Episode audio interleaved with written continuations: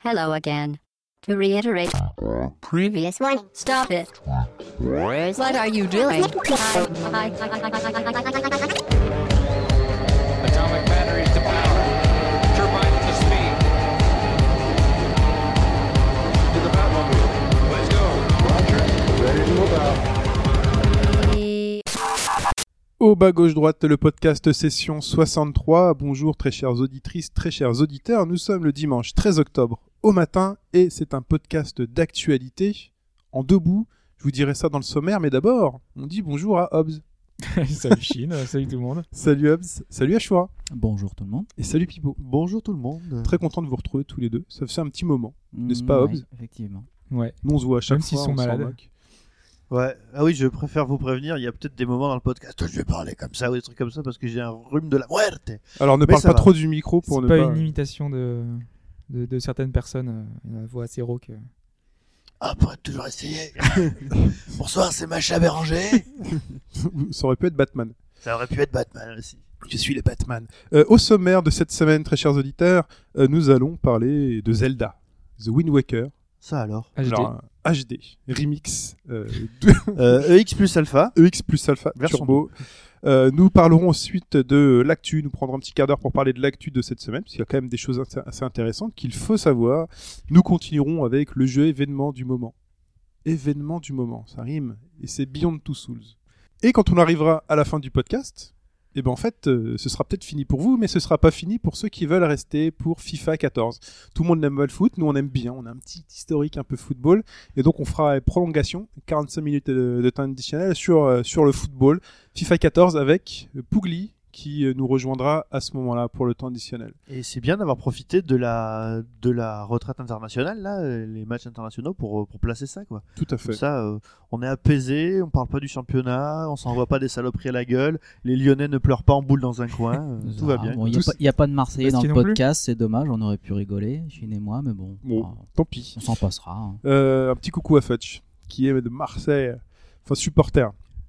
Euh, et ben on commence, Hobbs, avec le débrief. Avec le débrief, la semaine dernière, on a parlé de direction artistique.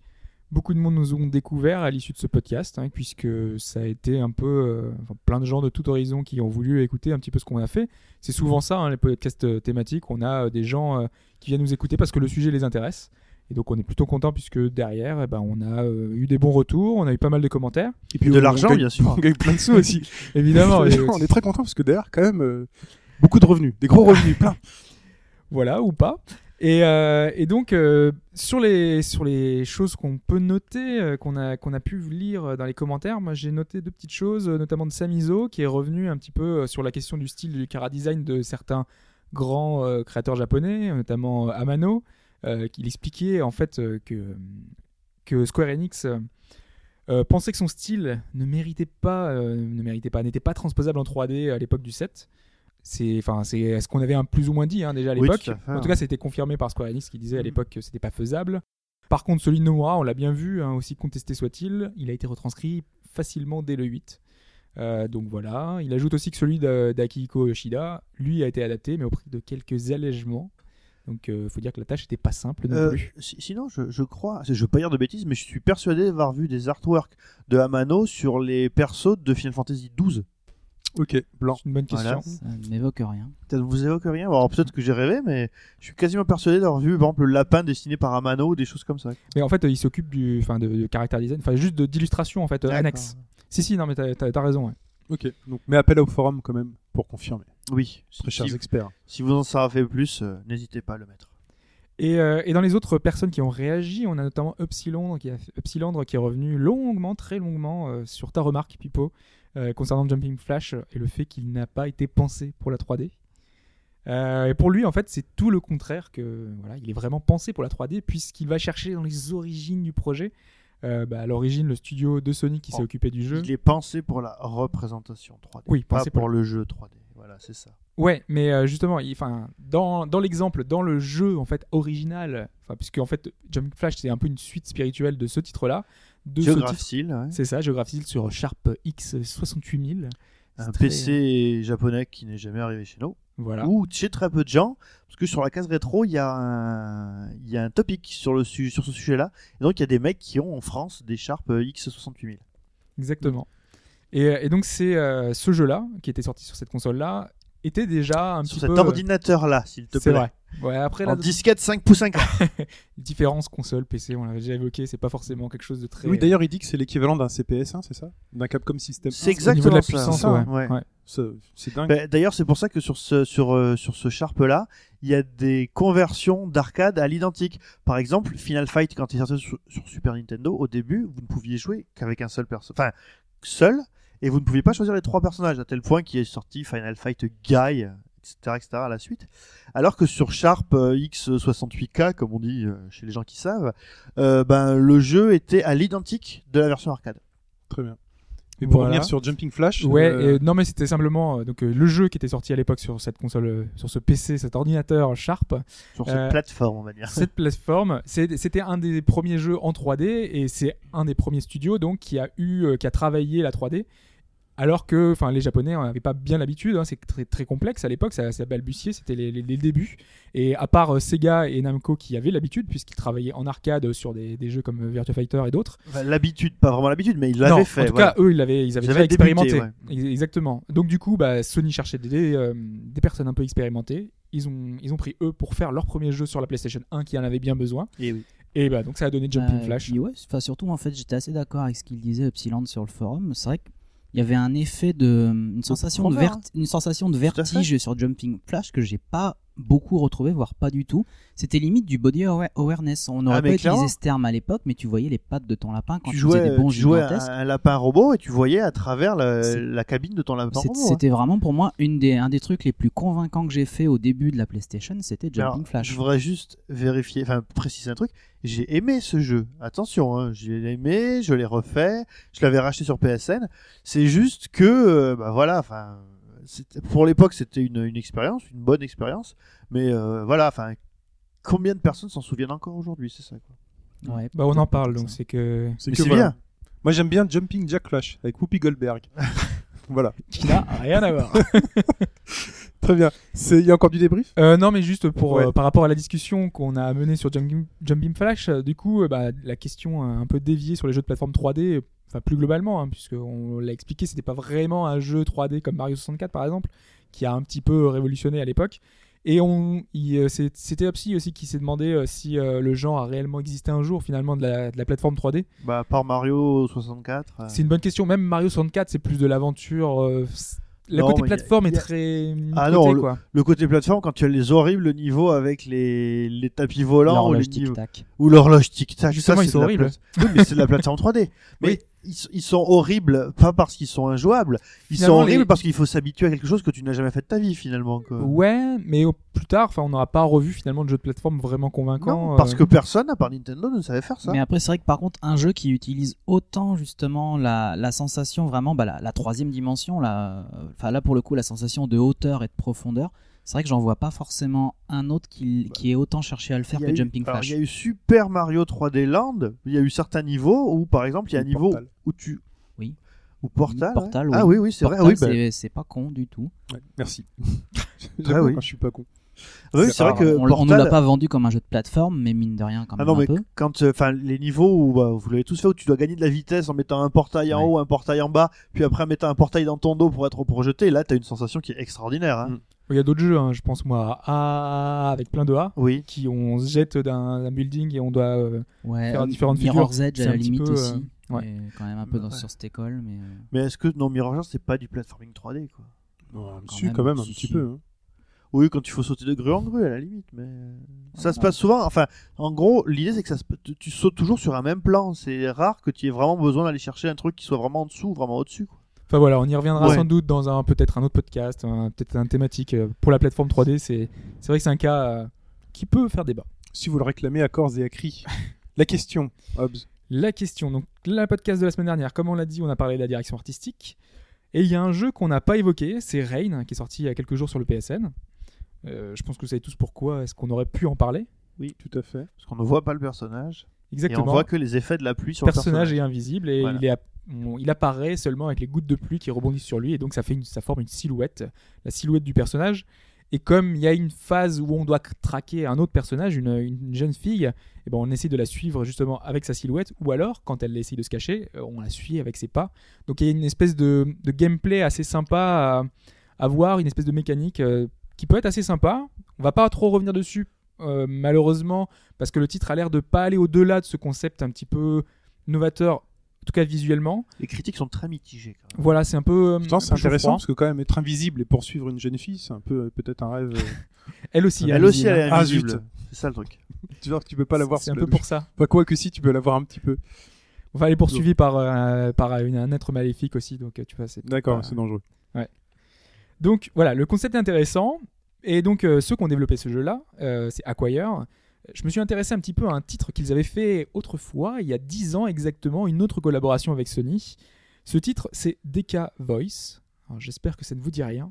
Et si ça ne vous dit rien, c'est normal. Euh, puisque c'est un jeu qui n'est pas sorti du Japon. C'est un jeu, pour remettre un peu dans le contexte, on est à Chicago, les années 30.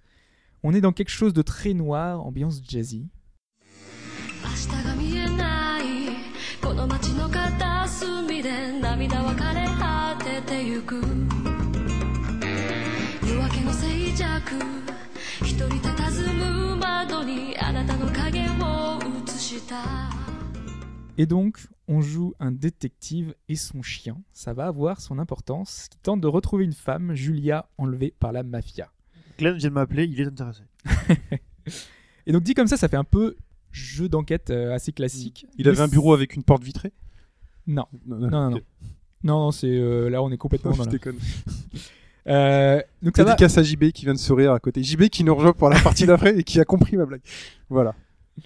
Donc, euh, donc dans ce jeu-là, euh, il y a eu pas mal de particularités. Dans ces particularités, il y avait déjà le fait qu'on est dans un jeu de 2003 sur PS2 et c'est totalement en cel shading. Donc c'est un cel shading à la Suda 51, euh, un petit air de No More Heroes. Et pour l'époque, c'était plutôt sympa. Il y a vraiment une patte, euh, quelque chose qui faisait qu'on pouvait le remarquer. Et surtout, l'autre particularité, ça fait partie des trois propositions que je vais vous donner. Donc, je vais vous demander de trouver la mauvaise réponse parmi trois et surtout de me donner une réponse de groupe, une réponse collective cette semaine. Ok. Vous allez Oula. devoir vous mettre d'accord. C'est un peu entretien, euh, tu sais, entretien d'embauche. Il faut déterminer un leader dans les discussions pour Ouais. arriver. euh, ok. Alors, les trois propositions. Donc, réponse A, il était possible de commander et donc de donner des ordres aux chiens policiers à la voix via le microphone USB de la PS2. Donc, euh, s'asseoir, se lever, euh, donner des ordres. Cast, il y avait des jeux sur lesquels tu pouvais, mais sur PS2, je ne savais pas. Réponse B, il était possible de récompenser son chien via l'Itoy en lui donnant à manger, notamment des croquettes à la baleine, à la fin de chaque mission avec un mini-jeu. Ok. Et réponse C, il était possible de placer un Aibo, le petit chien robot de Sony. Et en fait, il réagissait à l'action euh, qu'il y avait à l'écran. euh, et il prévenait euh, si les ennemis étaient proches ou non. Ah, C'est cool ça comme, comme idée. Ça, c'est typiquement le genre de d'initiative que Sony a déjà prise, mais que, enfin, qu'ils ont- pour lesquelles ils n'ont jamais été au bout, quoi. moi je dis que ça m'étonnerait pas. Ouais. Qu'ils aient vendu euh, le- l'Aibo et qu'en plus ils te filaient ce jeu. euh, Mais je me méfie de la B qui est tellement stupide qu'elle en devient plausible. en Bah, fait. le problème, en fait, c'est que le titre du jeu, c'est Voice. DK Voice. Ouais, a Voice, ah oui, indice. Ah, du coup, ouais, la, la A revient dans le. On donnerait des ordres. euh, Ah là, c'est compliqué. C'est compliqué. Ouais, mais le chien Aibo, je pense qu'il euh, il obéit aussi à la. Vous devez trouver la mauvaise réponse. hein. Il y a deux bonnes réponses dans les trois. hein. Ah, faut trouver la mauvaise la réponse. mauvaise. ouais. Ah, il y a Ah. deux bonnes réponses dans les trois. Euh... Attends, le croquette à la baleine. Le croquette à la baleine. Ouais, mais justement, c'est tellement gros. il est là. le N'oublions pas que c'est un jeu japonais. Euh, ok, donc la fausse, c'est euh, Aibo, alors, dans ce cas-là. Ouais, j'ai envie de te suivre sur ce point-là. Je pense que la fausse, c'est l'Aibo, parce qu'en gros, c'est si t'as acheté la caméra, euh, voilà, tu faisais les deux. Tu faisais euh, parler, et tu, tu avais un jeu, puis tu lui donnais des croquettes, euh, et tu lui parlais. Je pense que c'est ça. Interaction avec le chien. Hmm. Moi, je vote pour. Alors, qu'est-ce qu'on. Parce que là, il faut se mettre d'accord. Parce que, il faut se mettre d'accord, parce que là, l'auditeur et l'auditrice ne vont pas nous attendre. Ouais, bah vous êtes majoritaire, donc moi je. On fait un deux contre un Allez. dit la, bonne, la mauvaise réponse, Ouais, c'est non, l'Aibo. Je, je me plie à la majorité sans être complètement convaincu. Aibo, rien à voir. Ok, donc bah, réponse en fin de podcast. Très bien. Prenons la mer, moussaillon.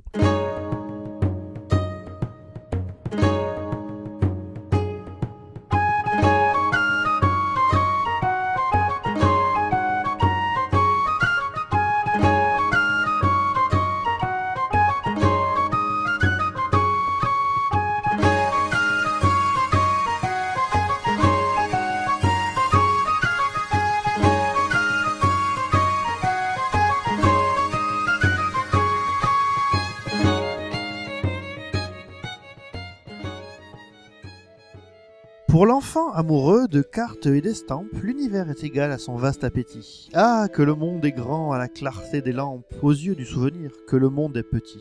Un matin nous partons, le cerveau plein de flammes, le corps gros de rancune et de désirs amers, et nous allons, suivant le rythme de la lame, berçant notre infini sur le fini des mers. Les uns, joyeux de fuir une patrie infâme, d'autres l'horreur de leur berceau, et quelques-uns, astrologues noyés dans les yeux d'une femme, la circée tyrannique au dangereux parfum. Pour n'être pas changé en bête, ils s'enivrent d'espace et de lumière et de cieux embrasés. La glace qui les mord, les soleils qui les cuivrent effacent lentement la marque des baisers. Mais les vrais voyageurs sont ceux-là qui partent pour partir, cœurs légers semblables aux ballons, de leur fatalité jamais ils ne s'écartent et sans savoir pourquoi disent toujours allons. Ceux-là dont le désir ont la forme des nus et qui rêvent ainsi qu'un conscrit le canon, de vastes voluptés changeantes inconnues et dont l'esprit humain n'a jamais su le nom. Waouh. Vous écoutez France Culture, il est 10h40. Et donc, vous aurez reconnu euh, le voyage de euh, Charles Baudelaire, qui me permet de faire une superbe intro sur euh, le jeu qui nous intéresse aujourd'hui et qui est euh, Zelda euh, The Wind Waker HD, que vous pouvez vous procurer sur Wii U. Ouais. Alors pourquoi ce poème de Baudelaire Baudelaire qui t'inspire du coup? Baudelaire qui m'inspire. Alors euh, pourquoi Baudelaire? Il connaît un poète, le mec, il balance tout le temps. Mais c'est que, je sais pas, Baudelaire, il devait beaucoup aimer les jeux vidéo à l'époque, et à chaque fois je pensais à, à lui. Euh, pourquoi? Parce que comme me disait Shin euh, en introduction euh, à, cette discussion, nous prenons la mer. Zelda The Wind Waker, c'est le premier Zelda où notre ami Link ne se déplace pas que sur ses petits pieds boudinés, mais aussi sur la mer à l'aide d'un bateau qui s'appelle le Lion Rouge. Ouais, et un, un lion bien décrié quand même, hein, parce que une- à l'époque, la deuxième partie, la partie où on devait un petit peu vaguer, enfin voguer euh, sur euh, sur l'océan un peu infini de ce Zelda, d'aller d'île en île, ça a été pas mal. euh, Bah, le lion des mers, en fait. le lion des mers, c'est une espèce de grosse masse graisseuse. Exact, c'est un truc qui traîne normalement. C'est- un, c'est un morse, hein, un lion de mer, ça ressemble à un morse sans les défenses, quoi. Euh, alors la question que je voudrais vous poser à propos de, alors je vais pas faire une review dans le sens euh, tout à fait normal en vous parlant du graphisme, de la jouabilité, euh, j'en passe et des meilleurs, pour la simple et bonne raison que, alors c'est un remake.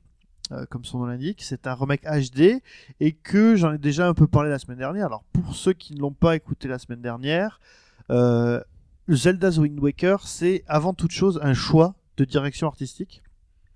Et ce choix de direction artistique se répercute, je dirais, jusque dans les possibilités de gameplay du jeu, qui fait que euh, c'est vraiment un épisode pour lequel autour duquel vous ne pouvez pas rester indifférent. Soit euh, vous tombez euh, irrémédiablement amoureux du jeu, pour de bonnes ou de mauvaises raisons, comme toujours quand on tombe amoureux, et euh, soit vous vous détestez et euh, alors, pas détester, vous détestez, vous finissez par détester quelque chose, et ce quelque chose prend le pas sur tout le reste, comme quand on finit par détester quelqu'un qu'on a aimé. Encore au- qu'au- qu'aujourd'hui, je, trouve qu'il y a beaucoup moins de raisons de le détester qu'à l'époque. Parce que comme aussi on en parlait la, la semaine dernière, à l'époque, il y avait tout ce contexte où Nintendo avait beaucoup teasé sur un Link réaliste. Et la grosse déception, la majeure partie de la déception venait justement de ce choix de direction artistique. Aujourd'hui, depuis, bah, des Link, les réalistes, on en a eu, euh, je sais plus, un, deux, trois. euh, Enfin, Hmm, quelques-uns. Deux, je crois, Twilight et Skyward. Voilà. Donc en gros, Même pas, il était pas réaliste, euh, Skyward. Ouais, non, c'est vrai qu'il Ah, il était, était assez, pastel un il peu, était ouais. assez cartoon, ouais. le temps a passé et je trouve qu'aujourd'hui on est peut-être plus enclin à accepter justement les directions artistiques qui sortent un peu de l'ordinaire et du coup si vous l- à l'époque vous n'étiez pas euh, je veux dire énervé contre cet épisode là il n'y a aucune raison aujourd'hui de, de ne pas l'aimer pour cette raison là Alors, il y a une autre raison pour laquelle vous pouvez, enfin, vous pouvez, vous pourriez ne pas l'aimer, c'est que, euh, en fait, c'est la, la sale habitude de Nintendo de ressortir systématiquement tous ces jeux. Puisque si on fait rapidement le, tour, euh, vous voyez bien que tous les Zelda, à l'exception d'un seul, et je vous laisserai trouver lequel, sont ressortis. Le premier et le second sont ressortis en Famicom Mini sur Game Boy Advance. il faut le savoir Ah bah, ils Ouais, sont si, sortis si, oui, en, oui. NES Classics. Ouais, donc Ils sont partis des meilleures ouais. ventes au Japon. Euh, The- euh, A Links to the Past Link to the Past est sorti Sur GBA. sur GBA aussi. Ok. J'essaye de jouer en même temps, tu vois. Voilà. Après, euh, vous avez euh, Link's Awakening et le, le- le duo des jeux Capcom qui sont ressortis sur euh, En version colorisée. en version sur- colorisée sur 3DS eShop.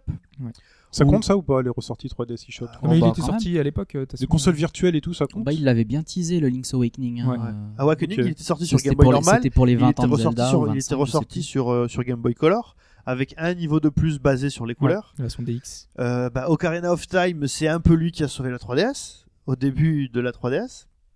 J'ai Grosso modo. pour ça. hein. Oui, Euh, comme beaucoup. Twilight Princess, c'est même, euh, c'est même fendu d'un remake sur GameCube. Ha, ha, ha, brillant. Ils sont sortis en même temps, les deux. Oui, ils sont sortis en même temps, mais c'était juste pour rire. Et euh, pour le moment, en fait, les deux qui ne sont pas ressortis. Sachant qu'en plus, là, t'ouvres un débat, parce que, enfin, de beaucoup d'avis, c'est la version GameCube qui, qui prévaut.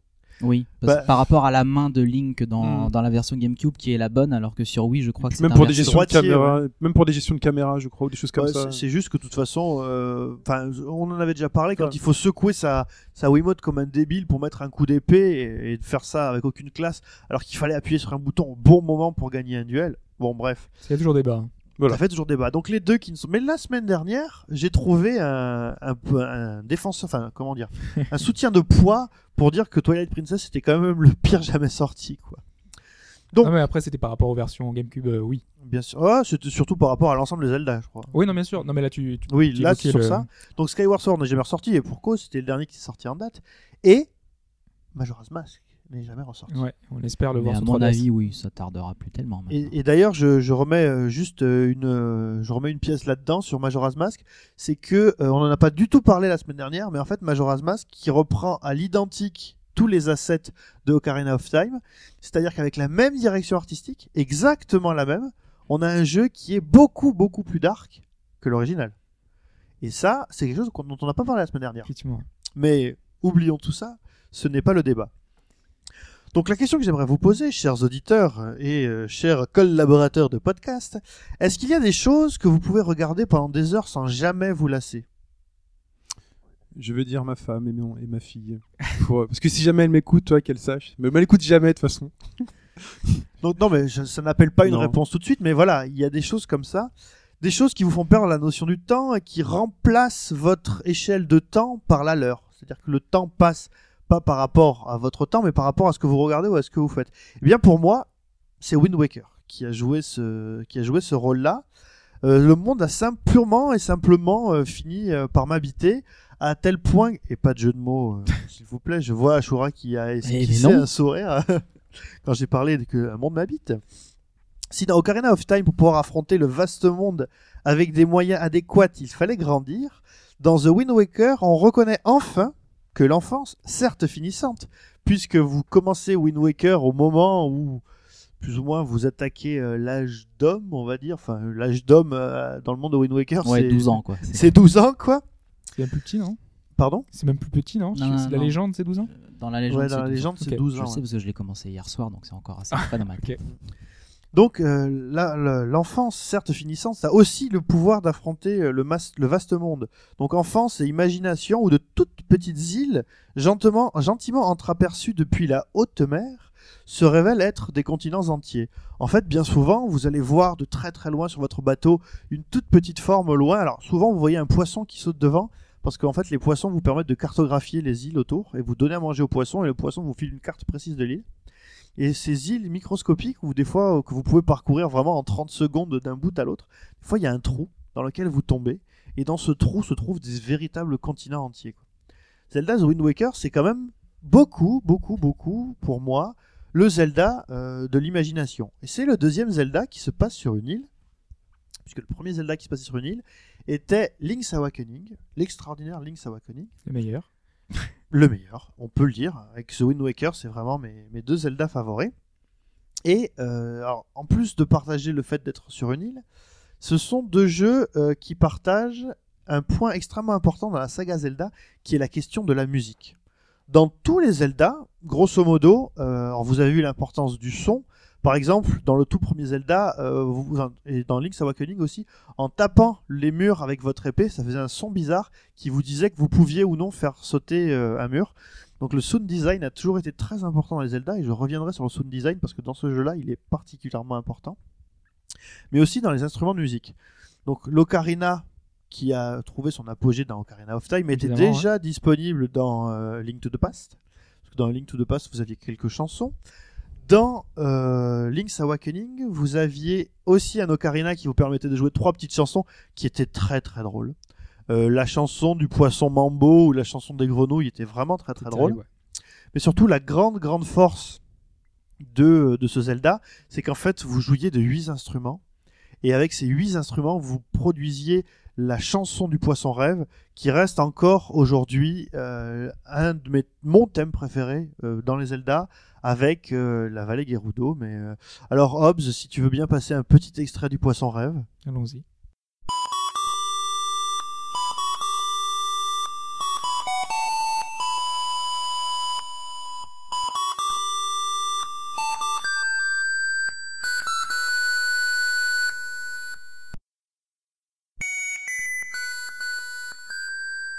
Et là, normalement, vous rêvez déjà des horizons lointains.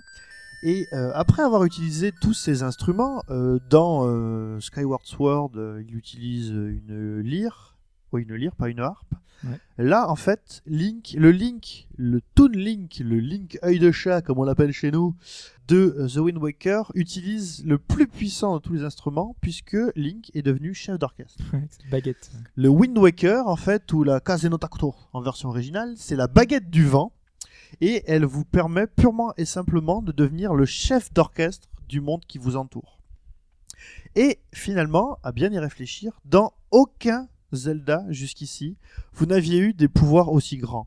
Même les pouvoirs de jouer sur le temps dans euh, Ocarina of Time ou dans euh, Majora's Mask ne vous donnent pas l'étendue de ce que vous pouvez faire dans, euh, dans The Wind Waker.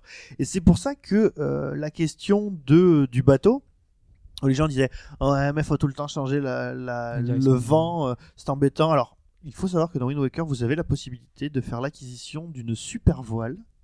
Euh, bah, qui vous permet d'aller dans le sens que vous voulez sans avoir à jouer euh, la, la chanson du vent. Et Oui, c'est un ajout de cette version HD. c'est un ajout de la version HD. Alors, personnellement, je m'en suis passé parce que je voulais jouer à l'ancienne et parce que euh, il y a un véritable pouvoir de la contemplation dans The Wind Waker. Dans The Wind Waker, vous mettez le cap. Comme alors pour ce podcast, pour ce- cette chronique, je ne vous cacherai pas que ma première idée, c'était de reprendre un texte de Emmanuel Kant qui s'appelle Comment s'orienter dans la pensée et qui parle de garder le cap euh, dans la pensée. Et j'avais envie d'adapter ce texte-là au texte de Wind Waker, mais je me suis dit que ce serait peut-être un peu compliqué et un peu chiant pour tout le monde. Donc j'ai laissé tomber. Et pendant que le vent vous pousse dans le dos dans Wind Waker, vous avez la possibilité de faire tourner la caméra autour de vous. Et vous avez surtout la possibilité de voir que le monde dans lequel vous évoluez vit. Et dans aucun Zelda, même pas dans Ocarina of Time, vous n'avez vu un monde aussi vivant. Le temps évolue en temps réel derrière vous. Ouais, et puis il se passe toujours quelque chose. Enfin, sur Voilà. le bateau, moi, j'avais pas joué au, donc, euh, à celui sur, euh, sur GameCube à l'époque. Et euh, bah, je découvre finalement que quand on est sur ce bateau, bah, il y a toujours quelque chose qui se passe. Comme tu disais, il y a le poisson qui saute au loin. Euh, on- ils ont ajouté des petits défis. Enfin, ajouté, je sais pas si Non, ils y étaient déjà. Ils étaient déjà. En tout cas, il y a des, y a des petits, euh, des, des petits endroits où on doit passer entre des, des poteaux. Et à ce moment-là, il y a des, rubis qui rubis. apparaissent. Euh, Il y a plein de petits îlots. euh, Il y a plein de, petits gens, qui, enfin, des, adversaires qui vont venir vous vous gêner la progression. Il y a plein d'interactions en fait. C'est pas pas un océan vide à lointain. Il y a vraiment toujours quelque chose. C'est vrai, et c'est ça, c'est que rarement le, rarement le monde n'aura été euh, aussi vivant. Alors, il y a, ça. Après, ensuite, là où le jeu, le point où le jeu mérite. Alors, à l'époque, sur Joypad, euh, Greg, quand le jeu est sorti, lui avait mis, et je vais pas tarder à conclure, oui, lui avait mis 10 sur 10 pour une raison euh, toute simple. C'est qu'il avait dit que, en fait, c'était le bruit d'une baguette qu'on lançait contre le mur et qui faisait le vrai bruit d'un morceau de bois qu'on lançait contre le mur. Le sound design dans Zelda The Wind Waker est le meilleur sound design que vous allez entendre dans votre vie. Et même des jeux qui sont uniquement basés sur le son n'ont pas quelque chose d'assez énorme. Je reprendrai un exemple tout simple, et puis après je finirai. Parce que c'est- discutable. Dit comme ça, j'attends ta, ta justification. Alors je te donne ma justification. Dans le village de mercantile, sur le mercantile, en fait, c'est le seul village avec des magasins euh, du jeu. Après, il y a des magasins itinérants. Euh, vous avez un jeu où en fait vous faites une sorte de bataille navale où vous devez couler des cachalots géants. Splush. Voilà, il a compris. Et euh, le personnage qui vous lance met un espèce de masque pour donner le change et dire que c'est un capitaine alors qu'en fait c'est un mec qui s'endort assis à son comptoir. Et tous les bruitages de ce passage-là sont faits à la bouche. C'est-à-dire que quand vous tirez dans l'eau, le mec fait Et énorme. quand vous tombez sur le sur le cachalot, ça fait à la bouche toujours kaboom. Et c'est vraiment pour moi l'image, c'est à l'image du jeu quoi. C'est que le jeu est fait euh, avec des toutes petites choses, des choses euh, qui sont euh, que vous pouvez toucher du bout des doigts et qui pourtant donnent un souffle à l'ensemble qui est vraiment le souffle le plus épique de tous les Zelda. Surtout que, et c'est sur ça que je conclurai, c'est le premier Zelda où le, toute l'histoire du jeu, c'est pas tant de savoir euh, où t'es, où t'es, où t'es, Zelda où t'es, où t'es, où t'es, où t'es, Zelda où t'es. On amène la camisole de force pour Pipo, s'il vous plaît. Parce que dès l'intro du jeu, on vous explique que euh, toute la tension dramatique, c'est surtout de savoir où est passé Hyrule. Parce que dans le monde dans lequel vous évoluez, plus personne ne sait où est Hyrule. Et finalement, donc à quel niveau de la saga Zelda se place-t-on? Donc je conclurai simplement en disant que euh, si vous aimez jouer et si vous aimez faire fonctionner votre imagination pendant un jeu, Zelda The Wind Waker est fait pour vous. Très bien. Alors quand même juste un petit truc, enfin je sais que toi c'est pas forcément quelque chose qui t'importe, mais graphiquement, moi ça m'a semblé superbe. Maintenant par rapport à la version GameCube, est-ce qu'il y a eu un réel progrès de Oh fait là là ou, là là, euh, c'est ouais, le jour et la nuit. Oui. Moi j'avais essayé de le faire sur. J'ai la version originale. ouais. Je voulais la- le, entre temps, du coup, parce que je me disais, je vais profiter de Dolphin et de sa version améliorée. hein, c'est pas bien l'émulation, tout ça, mais j'avais le jeu original. Et je voulais la faire vraiment en version HD avec, des, avec euh, une version un petit peu lissée et tout. C'est le jour et la nuit par rapport à Dolphin, quoi. Les textures ont été retravaillées, euh, les modélisations des- de tous les trucs ont été refaits, c'est moins anguleux.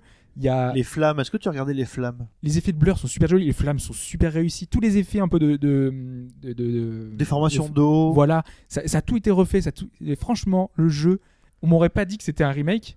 Ça passait super bien, vraiment. hein. Bah, Moi en tout cas j'ai trouvé ça superbe de ce que j'en ai vu, à part des fois quelques effets de lumière qui m'ont paru un peu... euh, Alors je sais pas si vous avez remarqué, mais, euh, quand vous obtenez un objet, et ça c'est la seule chose un peu embêtante, quand vous obtenez un objet, on dirait qu'il y a un filtre qui disparaît, et en gros on voit la modélisation du Link. On a le Link sans aucune, euh, sans aucun filtre. ça. quoi, ouais. Non, pas fait Mais regardez bien, Mais tu lâches un petit tweet à Nintendo, ils vont corriger ça. ouais, avec un patch. En tout cas, ouais, Voilà. graphiquement sublime, le gameplay est génial avec les systèmes de combat, avec les petits, mus- les petits bruitages qui font Oui, la musique. exact. Gamepad, gamepad.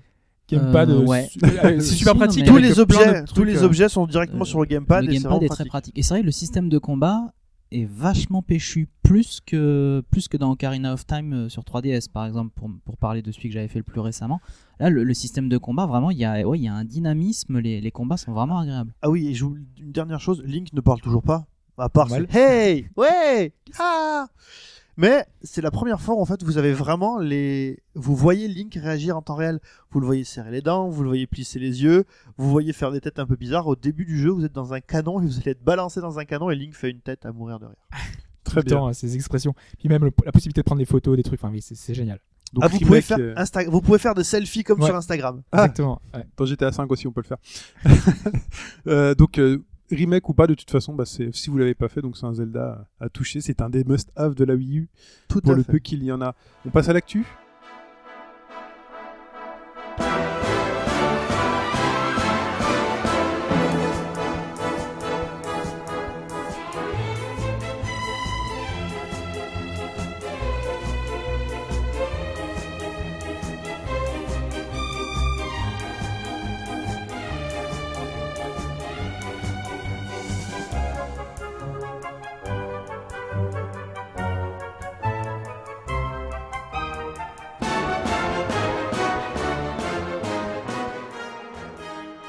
Et l'actualité de la semaine, Pipo, on va commencer par un thème qui t'est cher. Ce Qui est- sont euh, les remakes euh, de Dragon Quest. les remakes de Dragon Quest et de Final Fantasy qui vont tous débarquer sur téléphone portable. Donc, euh, alors, pour le moment, il y a, c'est pas, enfin, de ce que j'ai lu, c'est pas précisé iOS ou Android, il y a juste écrit plateforme mobile. Je pense que ce sera les deux, hein, comme pour beaucoup de. Ce sera sans doute les deux. Alors, j'imagine que vu que c'est japonais, ça va d'abord sortir sur iOS. Ouais, parce que c'est Docomo, je crois, qui s'en occupe. Oui, c'est les, euh, c'est les opérateurs japonais. Voilà. Et euh, alors, euh, on a vu quelques vidéos de Dragon Quest 8. Et JS avait dit ah ça a l'air pas mal. Et puis après Shin qui a été fouillé sur YouTube a trouvé en fait une partie filmée sur une tablette et c'était particulièrement moche. C'est particulièrement moche. En fait, euh, je sais pas, il y a un dézoom, il y a un dézoom total du jeu. Mais le dézoom, il, est... enfin, il y avait déjà un zoom assez éloigné dans Dragon Quest. Mais j'ai vraiment le souvenir Tu du le changer. 8. Ouais, tu pouvais changer. Ouais, Ouais, T'étais plus derrière le perso, j'ai Ouais, l'impression. j'ai le même souvenir. J'y ai pas joué des masses, mais pour moi, on, on était Vraiment vraiment, plus- prêts. hein. Ouais, mais il y avait la possibilité de se reculer. Donc, euh, Oui, oui. C'est juste une Mais là, il, enfin, là, il est très très loin et puis surtout ce que Shin a remarqué, c'est que le personnage court tout seul Ouais, court tout et seul. toi finalement tu changes la caméra. En fait la caméra est toujours dans le dos et en, en faisant bouger au doigt, bah, tu restes derrière le mec et tu le, tu le fais aller à droite ou à gauche. Voilà, et ça ramouille en plus. Alors après, je sais pas sur quel téléphone c'était, mais généralement, quand tu fais une démo, tu essaies de mettre un peu le matos qui met ton soft en valeur. Mais ils avaient- mieux, tu vois. Ils avaient montré il y a quelques semaines une version de Dragon Quest 8 euh, en, enfin, en utilisant le cloud gaming. Enfin, ils avaient récupéré le, le jeu, donc c'était le jeu original. Donc là, c'est vraiment une alternative. Je pense qu'il y aura les deux, la possibilité de Mm. Donc là, en tout cas, ce qui est dit, c'est qu'ils vont remaker tous les Dragon Quest. Jusqu'au 8. jusqu'au Voilà. 8. ouais. Donc peut-être que sur le 8, euh, il y a une vraie différence parce que le 8, euh, graphiquement, était quand même sur plus PS2 évolué. quand même à l'origine. Ouais. hein, beaucoup plus évolué par rapport à ce qu'on connaît de Dragon Aujourd'hui, les Quest. téléphones ont la puissance d'une PS2. Voilà. Mais pour les Dragon Quest euh, plus anciens, euh, ceux qui tournent sur euh, DS et compagnie et Super Ah Nintendo. non, mais enfin, là, là, pour le coup, moi, c'est pas la puissance qui me gêne. hein. C'est juste que euh, bah, quand tu joues à un jeu et que euh, t'as un sixième de l'écran qui est bouffé par un stick, par un stick virtuel, bah du coup, alors ouais, dans- il y a peu de choses euh, finalement dans les dans les Dragon Quest, euh, puisque dans les premiers, tu te déplaces uniquement. tu te déplaces uniquement. Après, tu peux faire les combats juste en appuyant sur des menus. Les, les combats, pour moi, il n'y a aucun souci dans, dans Dragon Quest. T'as tes ennemis combats, y de face, souci, tu ouais. choisis celui que tu veux euh, que tu veux toucher, tu choisis ton attaque et tout. Enfin, ton... Par exemple, euh, enfin un jour, euh, un jour, j'espère vous parler de l'excellent euh, Knights of Pen and Paper, euh, qui est un RPG papier sur Android et sur iOS, sur iOS, aussi. Euh, mais euh, donc pour les combats, ça va très bien, mais je sais pas. Alors, euh, il- enfin, il faut aussi noter que le 10 a été aussi annoncé sur plateforme mobile, Ouais. le MMORPG. Donc, alors ça déjà, Bobo et bah tous les Final Fantasy, sur, à commencer par Final Fantasy 6. Et ça, c'est aussi plus problématique dans le sens où ça fait longtemps qu'on l'attend sur une vraie plateforme de jeu, un vrai remake ou une version HD, ou voilà, un vrai retravail sur, sur ce jeu-là. Et finalement, vu que ça arrive en priorité sur iOS, c'est un peu dommage. C'est précisément ce qui m'énerve, moi. Enfin, à la limite, qu'ils sortent ce qu'ils veulent sur iOS et Android. S'il y a des gens qui refusent d'acheter une console portable et qui veulent jouer sur leur téléphone, grand bien leur face. Moi, je, moi, je déteste ça euh, pour ce genre de jeu. Mais juste, voilà, sortez-les au moins sur 3DS ou Vita en Est-ce que parallèle. c'est pas plus Est-ce que ce sont pas plus les Japonais qui sont visés que nous avec ce remake? Oui, mais le problème, c'est que si c'est les Japonais qui sont visés, qui d'autre va s'amuser à sortir? Si, sont, si les Japonais sortent leur propre RPG sur plateforme mobile, bah, c'est sûr qu'ils sortiront jamais parce que les Vita ou sur Japonais 3DS. jouent aujourd'hui majoritairement sur plateforme mobile. Ouais, des 3DS, ils en ont vendu un 3 paquet. hein. voilà. Ils en ont vendu un paquet, mais de tous les retours qu'on a aujourd'hui, on a vraiment l'impression que ce qui a supplanté euh, la, la DS, la 3DS, bah, c'est le téléphone. Mais La 3DS, elle Mhm. n'est pas supplantée. hein. En fait, c'est que les deux vont très bien en parallèle. Quoi. Exactement. Les deux vivent très bien l'un à côté de l'autre. Ça, hein. or là, t'as l'impression que niveau jeu, vraiment, il y en a plus que pour le téléphone. Et moi, personnellement, ça me saoule au plus haut point. J'ai pourtant un téléphone sous Android qui est, qui est récent, qui fait tourner, euh, qui ferait tourner à peu près tout ça si ça sortait, mais j'en ai pas envie en fait. Surtout que ça devrait pas poser Ouais. de souci pour euh, Nintendo, de, enfin pour euh, Square de porter euh, FF6 sur, euh, sur 3DS, vu qu'il y a un émulateur derrière SNES euh, Bien qui sûr. tourne très bien et qui permet de faire avec la virtu- console virtuelle euh, Mhm. d'avoir tous les titres SNES. euh, je, je vois pas où est le souci quoi de ce côté-là, donc euh, c'est dommage. Je sais pas, je sais pas. Alors, Peut-être que ça va venir, hein, mais euh, mais- faut l'espérer. quoi. Et le second problème qui nous permet de faire une transition de folie furieuse, c'est quand même le prix des jeux de Square Enix. Oui. Ouais. Euh, Square Enix sort sur, euh, sur, euh, sur mobile les jeux toujours à 15 euros. 100 balles. 100 balles. Un jeu sur ordinateur. Sur euh, téléphone portable. Ouais. Ou alors les jeux épisodiques, enfin, on en avait déjà parlé. On a vu passer de- des chiffres ou pas de vente On en a pas des, des trucs Ça comme marche. C'est- Ouais, c'est- je pense que ça se vend bien. le ça, pire ça que dans tout ça, c'est que hein. ça marche. Il continue. euh, par exemple, je me souviens avoir lu un truc à l'époque de la sortie de Chrono Trigger. Chrono Trigger est sorti à 7,99€. C'est le moins cher. Aujourd'hui, tous les autres sont autour de 13 euros. Je crois que les remakes des trois premiers Final Fantasy, c'est euh, 12,99€ ou un truc comme ça. Et ils avaient dit, enfin attendez, c'est quand même Chrono Trigger, c'est un grand jeu, patati patata. Euh, J'avais pas été particulièrement euh, chaviré par la qualité de, du portage. Mais ils ont dit, écoutez, ça marche, les gens l'achètent. On vous offre un super jeu, allez, faites pas vos putes, achetez quoi. C'est ça. En plus, euh, ils ont dit, enfin, donc y a Square Enix, ils ont expliqué que, enfin, pour euh, pour eux, les utilisateurs ont vu que les jeux étaient de qualité et donc ça leur pose pas de souci d'acheter euh, ces jeux-là. C'est assez incroyable, quoi. Des- Mais c'est- j'ai l'impression de revivre la discussion qu'on a eue, euh, je sais plus si on a vu, mais à la sortie du Cheval euh, d'Oblivion, euh, le premier DLC Mhm. de l'histoire de DLC peut-être. On va noter ça, le, J- le T0 de l'histoire des DLC, c'est pas possible. Faut pas que les gens achètent pour pas que ça continue de regarder où on en est aujourd'hui. Donc euh, ouais, c'est que ça marche. C'est à chaque fois la question, c'est si les gens n'achètent pas, mais là ça marche, les gens achètent, les chiffres on les a. Bah alors après, si tu te dis, si tu veux, tu peux aussi jouer à Final Fantasy 3 sur 3DS, enfin ou sur DS, mais voilà, tu payes le jeu 35 euros. Mais voilà, si tu joues sur une plateforme dédiée, Plus euh, la console. plus la console. Parce qu'aujourd'hui, quand tu achètes un jeu sur téléphone portable, t'es pas forcé d'acheter une console. Aujourd'hui, le téléphone portable, c'est quasiment le truc obligatoire à avoir. Tu te poses pas la question d'acheter un téléphone pour jouer à un truc précis. Donc c'est c'est aussi un des, un des facteurs. Tu touches plus de monde, potentiellement. Bah, Euh, là où tu vois que ce c'est vraiment euh, fondamental, c'est que bah, la plupart du temps, quand tu commences un nouveau boulot, on te file toujours un téléphone de boulot. Oui. C'est voilà. Ah bon? euh, Ah bon. Putain, je me suis fait avoir encore. moi. Bah, pas pour tout le monde. Ouais, bah donc euh, pff, je, je, je sais, enfin là, on sait pas, je peux pas trop. alors, C'est sûr que jouer à Chrono Trigger pour 15 euros, c'est quelque Et chose. puis ça nous choque, nous. Enfin, je sais pas, même tout le monde, utilisateur de téléphone, quand vous allez sur un store mobile, enfin voilà, c'est des trucs à 1 euro, 2, 3, tu vois, quand ça arrive à 5, tu commences vraiment à te poser la question, on fait oulala, quel investissement, Ouais, j'ai appelé ma banque. euh, euh, Yearwalk 4 euros, on avait dit déjà c'est cher. Tu vois, t'as déjà, bon, Alors que Yearwalk, ça le valait 100 fois quoi. Tu vois, une le seul truc que j'ai acheté cher, là, je parle de moi, le seul truc que j'ai acheté vraiment cher, plus de 10 euros, je crois que ça devait être 11 euros sur mon mobile, c'est un jeu de Go avec euh, des leçons de jeu de Go, des, des machins et tout. C'est le seul truc, des problèmes à résoudre, une, un millier de problèmes à résoudre, voilà. C'est le seul truc, je me suis dit, ah, c'est sympa, Ah c'est le prix d'un bouquin, tu Il y en a des gratuits, des plutôt pas mal, des jeux de Go. C'était il y a lequel 3 t'as ans. Ah C'était il y a 3 ans. Donc, mais vraiment, non, et psychologiquement, 15 euros pour un jeu, c'est pas possible. Tu te dis, attends, si j'ai 15 euros, je vais les mettre sur le PSN, le. XBLA, euh, l'eShop, un jeu d'occasion sur DS, tu vois. Alors, après, on a tendance à dire que euh, normalement, un bon jeu, euh, ça s'apprécie euh, partout de la même façon. Mais enfin, je sais pas. euh, admettons que je vous prends un exemple. Alors, je sais que le film ne fait pas l'unanimité, mais au moins d'un point de vue, euh, d'un point de vue euh, direction artistique justement. Avatar, est-ce qu'apporte la 3D dans Avatar? Est-ce que vous payez, alors vous avez une carte, donc vous payez 30 euros par mois, ou alors vous payez votre billet et ça vous coûte 15 euros pour aller au ciné. Est-ce que vous seriez prêt pour regarder Avatar si vous ne le connaissez pas, à préférer regarder à 1,99€, on va dire, sur votre téléphone en euh, 2D et puis euh, en fonction de ce que vaut l'écran de votre téléphone, plutôt que de mettre 15 euros et d'aller le voir au ciné, quoi. C'est Euh, une... Oui, 15 euros, il le voir au ciné. Mais euh, Oui, clairement. Enfin, Mais on peut voilà. faire le confort, mais il faut avoir les moyens aussi. Des Voilà, fois, mais c'est ça pas- ce que je veux dire, c'est que si tu peux jouer à Mais Chrono- 15 en gros, ta question, c'est est-ce que vous préférez le voir pour 15 euros au ciné ou 15 euros euh, sur votre téléphone, quoi? Bah aussi c'est ça, ouais, C'est voilà, pour ça, le même c'est- prix. Attendez, c'est le même produit. Attendez, Avatar, ça nous a coûté le même, même prix. euh, Enfin voilà. Enfin bon, on va pas, euh, on va, on va avancer dans dans les actus et on va parler, enfin donc cette fois-ci d'un portage, euh, enfin d'une arrivée, d'un passage de territoire Alléluia de Bravely. Default, donc qui arrive euh, incessamment sous peu. Voilà, c'est toujours la version japonaise hein, dont on parle. Parce que c'est euh, la, la version en remasterisée de Bravely Default au, au Japon. Qui est, euh, Ah, je pensais qu'on parlait du, port- du de l'arrivée chez nous. Non, non, enfin, plus ou moins, parce que c'est la même la version qu'on aura en Europe euh, le 13 décembre. Donc, euh, C'est pas ça- le 6 Euh, il me semblait que c'était le 13, mais c'est peut-être Bon, le 6. ouais, T'as peu t'as peut-être raison. hein. Donc, ah oui, donc alors pour résumer, Bravely Default est sorti en première version au Japon.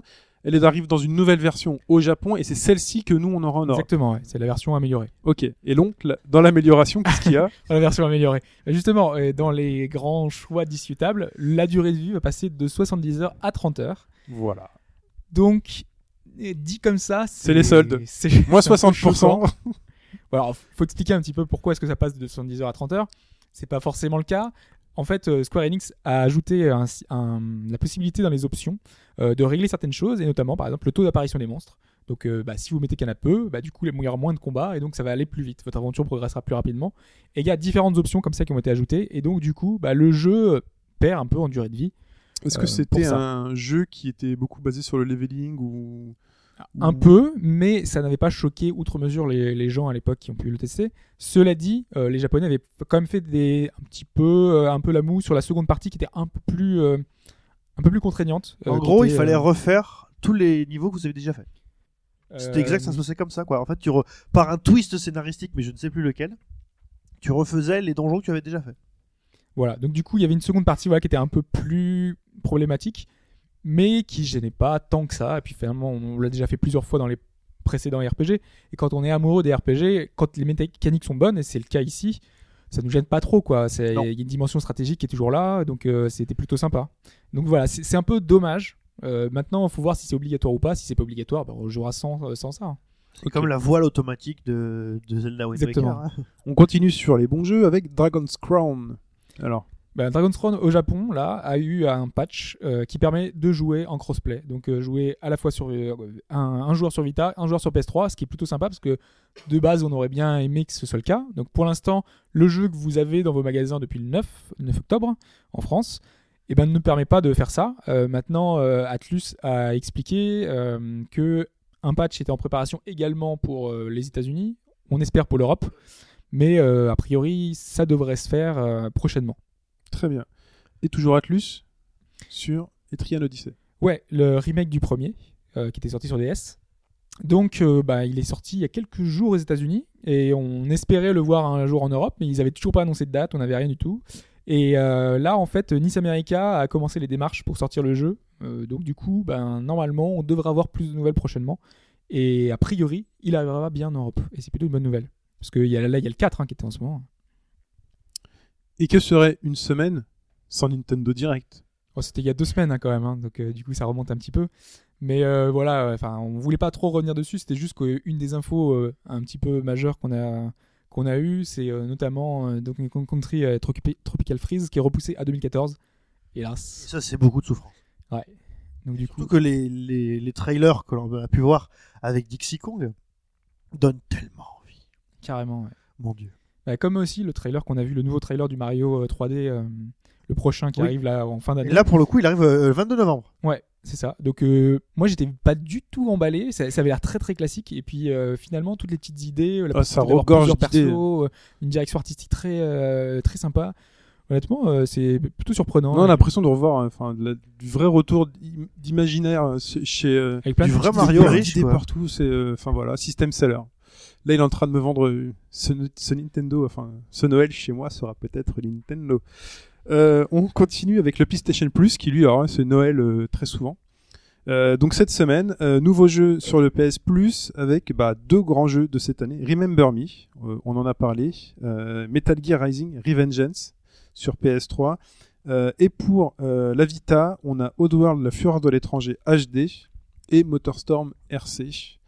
Euh, on, on- deux trois mots rapides sur euh, bah déjà moi juste pour vous dire que Metal Gear Rising Revengeance on en a parlé dans ce podcast. Et donc là écouter, hein, euh. vous pouvez toujours le réécouter. Et si vous vouliez pas l'acheter là euh, c'est Allez-y, il faut le faire. C'est un des bits de cette année. C'est un des jeux de cette année pour moi. Euh, Remember Me au niveau de la direction artistique bah rien que même voilà Ouais, même si on était plus mitigé quand même, parce qu'il y avait plus mitigé derrière, sur le euh, gameplay une histoire aussi qui était pas super Voilà. originale. euh. mais vraiment sur la DA c'était au top Euh, sur le gameplay il y avait des bonnes idées même si vraiment parfois il y a quelques imprécisions euh, Trop sous-exploité les bonnes idées, enfin tout ce qui est. Ah oui, les remix Voilà. les, les mémoriels. remix, tout ça là, bon. c'est- quand même des bons moments à vivre ça les remix mémoriels c'est quand même super sympa à faire les phases de plateforme un peu dirigistes quand je dis un peu voilà euh, mais voilà mais vraiment c'est là Et vu que c'est gratuit, vous pouvez tester, il n'y a pas de souci quoi. là si vous le, si vous n'allez pas jeter un œil dessus je pense que vous allez rester au moins scotché juste pour voir euh, les décors et les trucs comme ça Et, et sur Vita, euh, moi je ne saurais trop vous conseiller de faire La Fureur de l'étranger HD, qui était le jeu pour lequel j'avais acheté la Xbox à l'époque avec Outrun 2. Et euh, c'est un excellent jeu. Alors c'est un jeu de Oddworld. Mais je l'ai jamais fait tu sais pourquoi? Parce que je comprenais pas qu'on soit passé en FPS pour cette série Alors en fait, figure-toi que ça le jeu- bloqué le jeu cash. n'est pas uniquement un FPS. d'accord Le jeu étant, alors tu te, les, les phases de de- d'exploration se font en euh, en vue à la troisième personne. Mhm. Et les phases de baston, quand tu te bats contre des ennemis ou que tu te bats contre des boss, tu passes en FPS. d'accord Et moi qui n'aime pas les FPS, j'avais pourtant adoré ce jeu.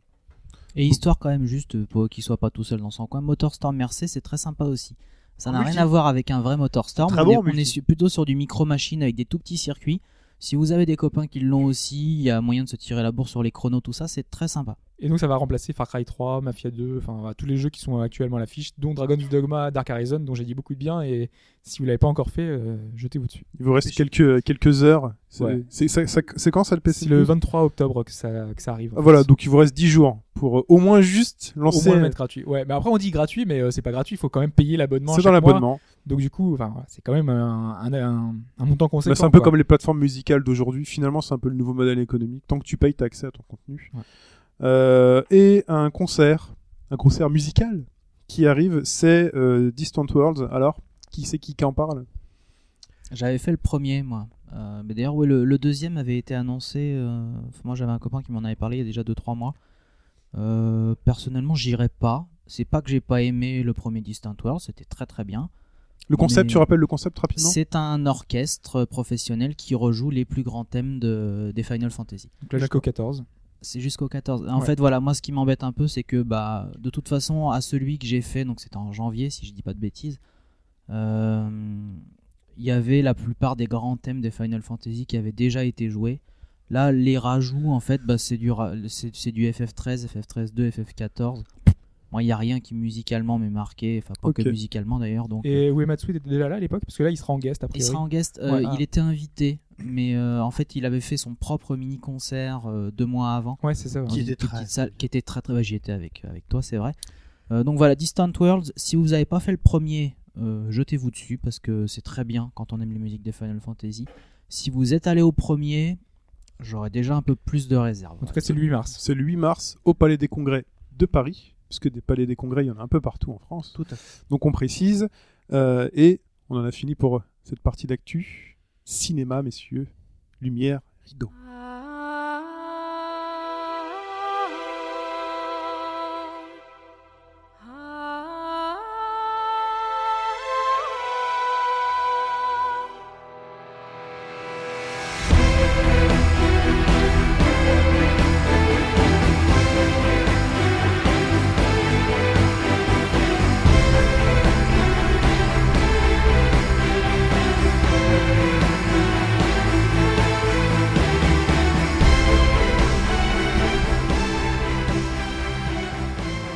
c'est le moment d'aborder Beyond Two Souls. Hobbs. Moi, tu dis cinéma, mais est-ce qu'on est vraiment dans le cinéma? C'est justement, j'ouvrais la question. Parce qu'il y a quand même des acteurs. On a, là, on a des gros guests qui viennent justement du cinéma. Effectivement, avec euh, Ellen Page et Willem Dafoe. Donc on a un, on a un jeu qui, qui emprunte euh, des acteurs du cinéma pour pouvoir un petit peu proposer son, euh, son jeu. Enfin, à c'est non plus c'est pas rare. hein. On a pas mal de, de guests qui sont déjà venus, mais là ils ont vraiment été modélisés, ils ont été euh, motion capturés. Donc il y a un vrai travail. On a les, vraiment les personnages à l'écran qui apparaissent. Ils sont en tête d'affiche. Ils sont en tête d'affiche, C'est exactement. euh, c'est comme au cinéma, là. C'est vraiment le nouveau film de, de Stallone, de machin. C'est là deux grosses têtes d'affiche et le titre du film. Et du jeu. Ouais, et du jeu surtout.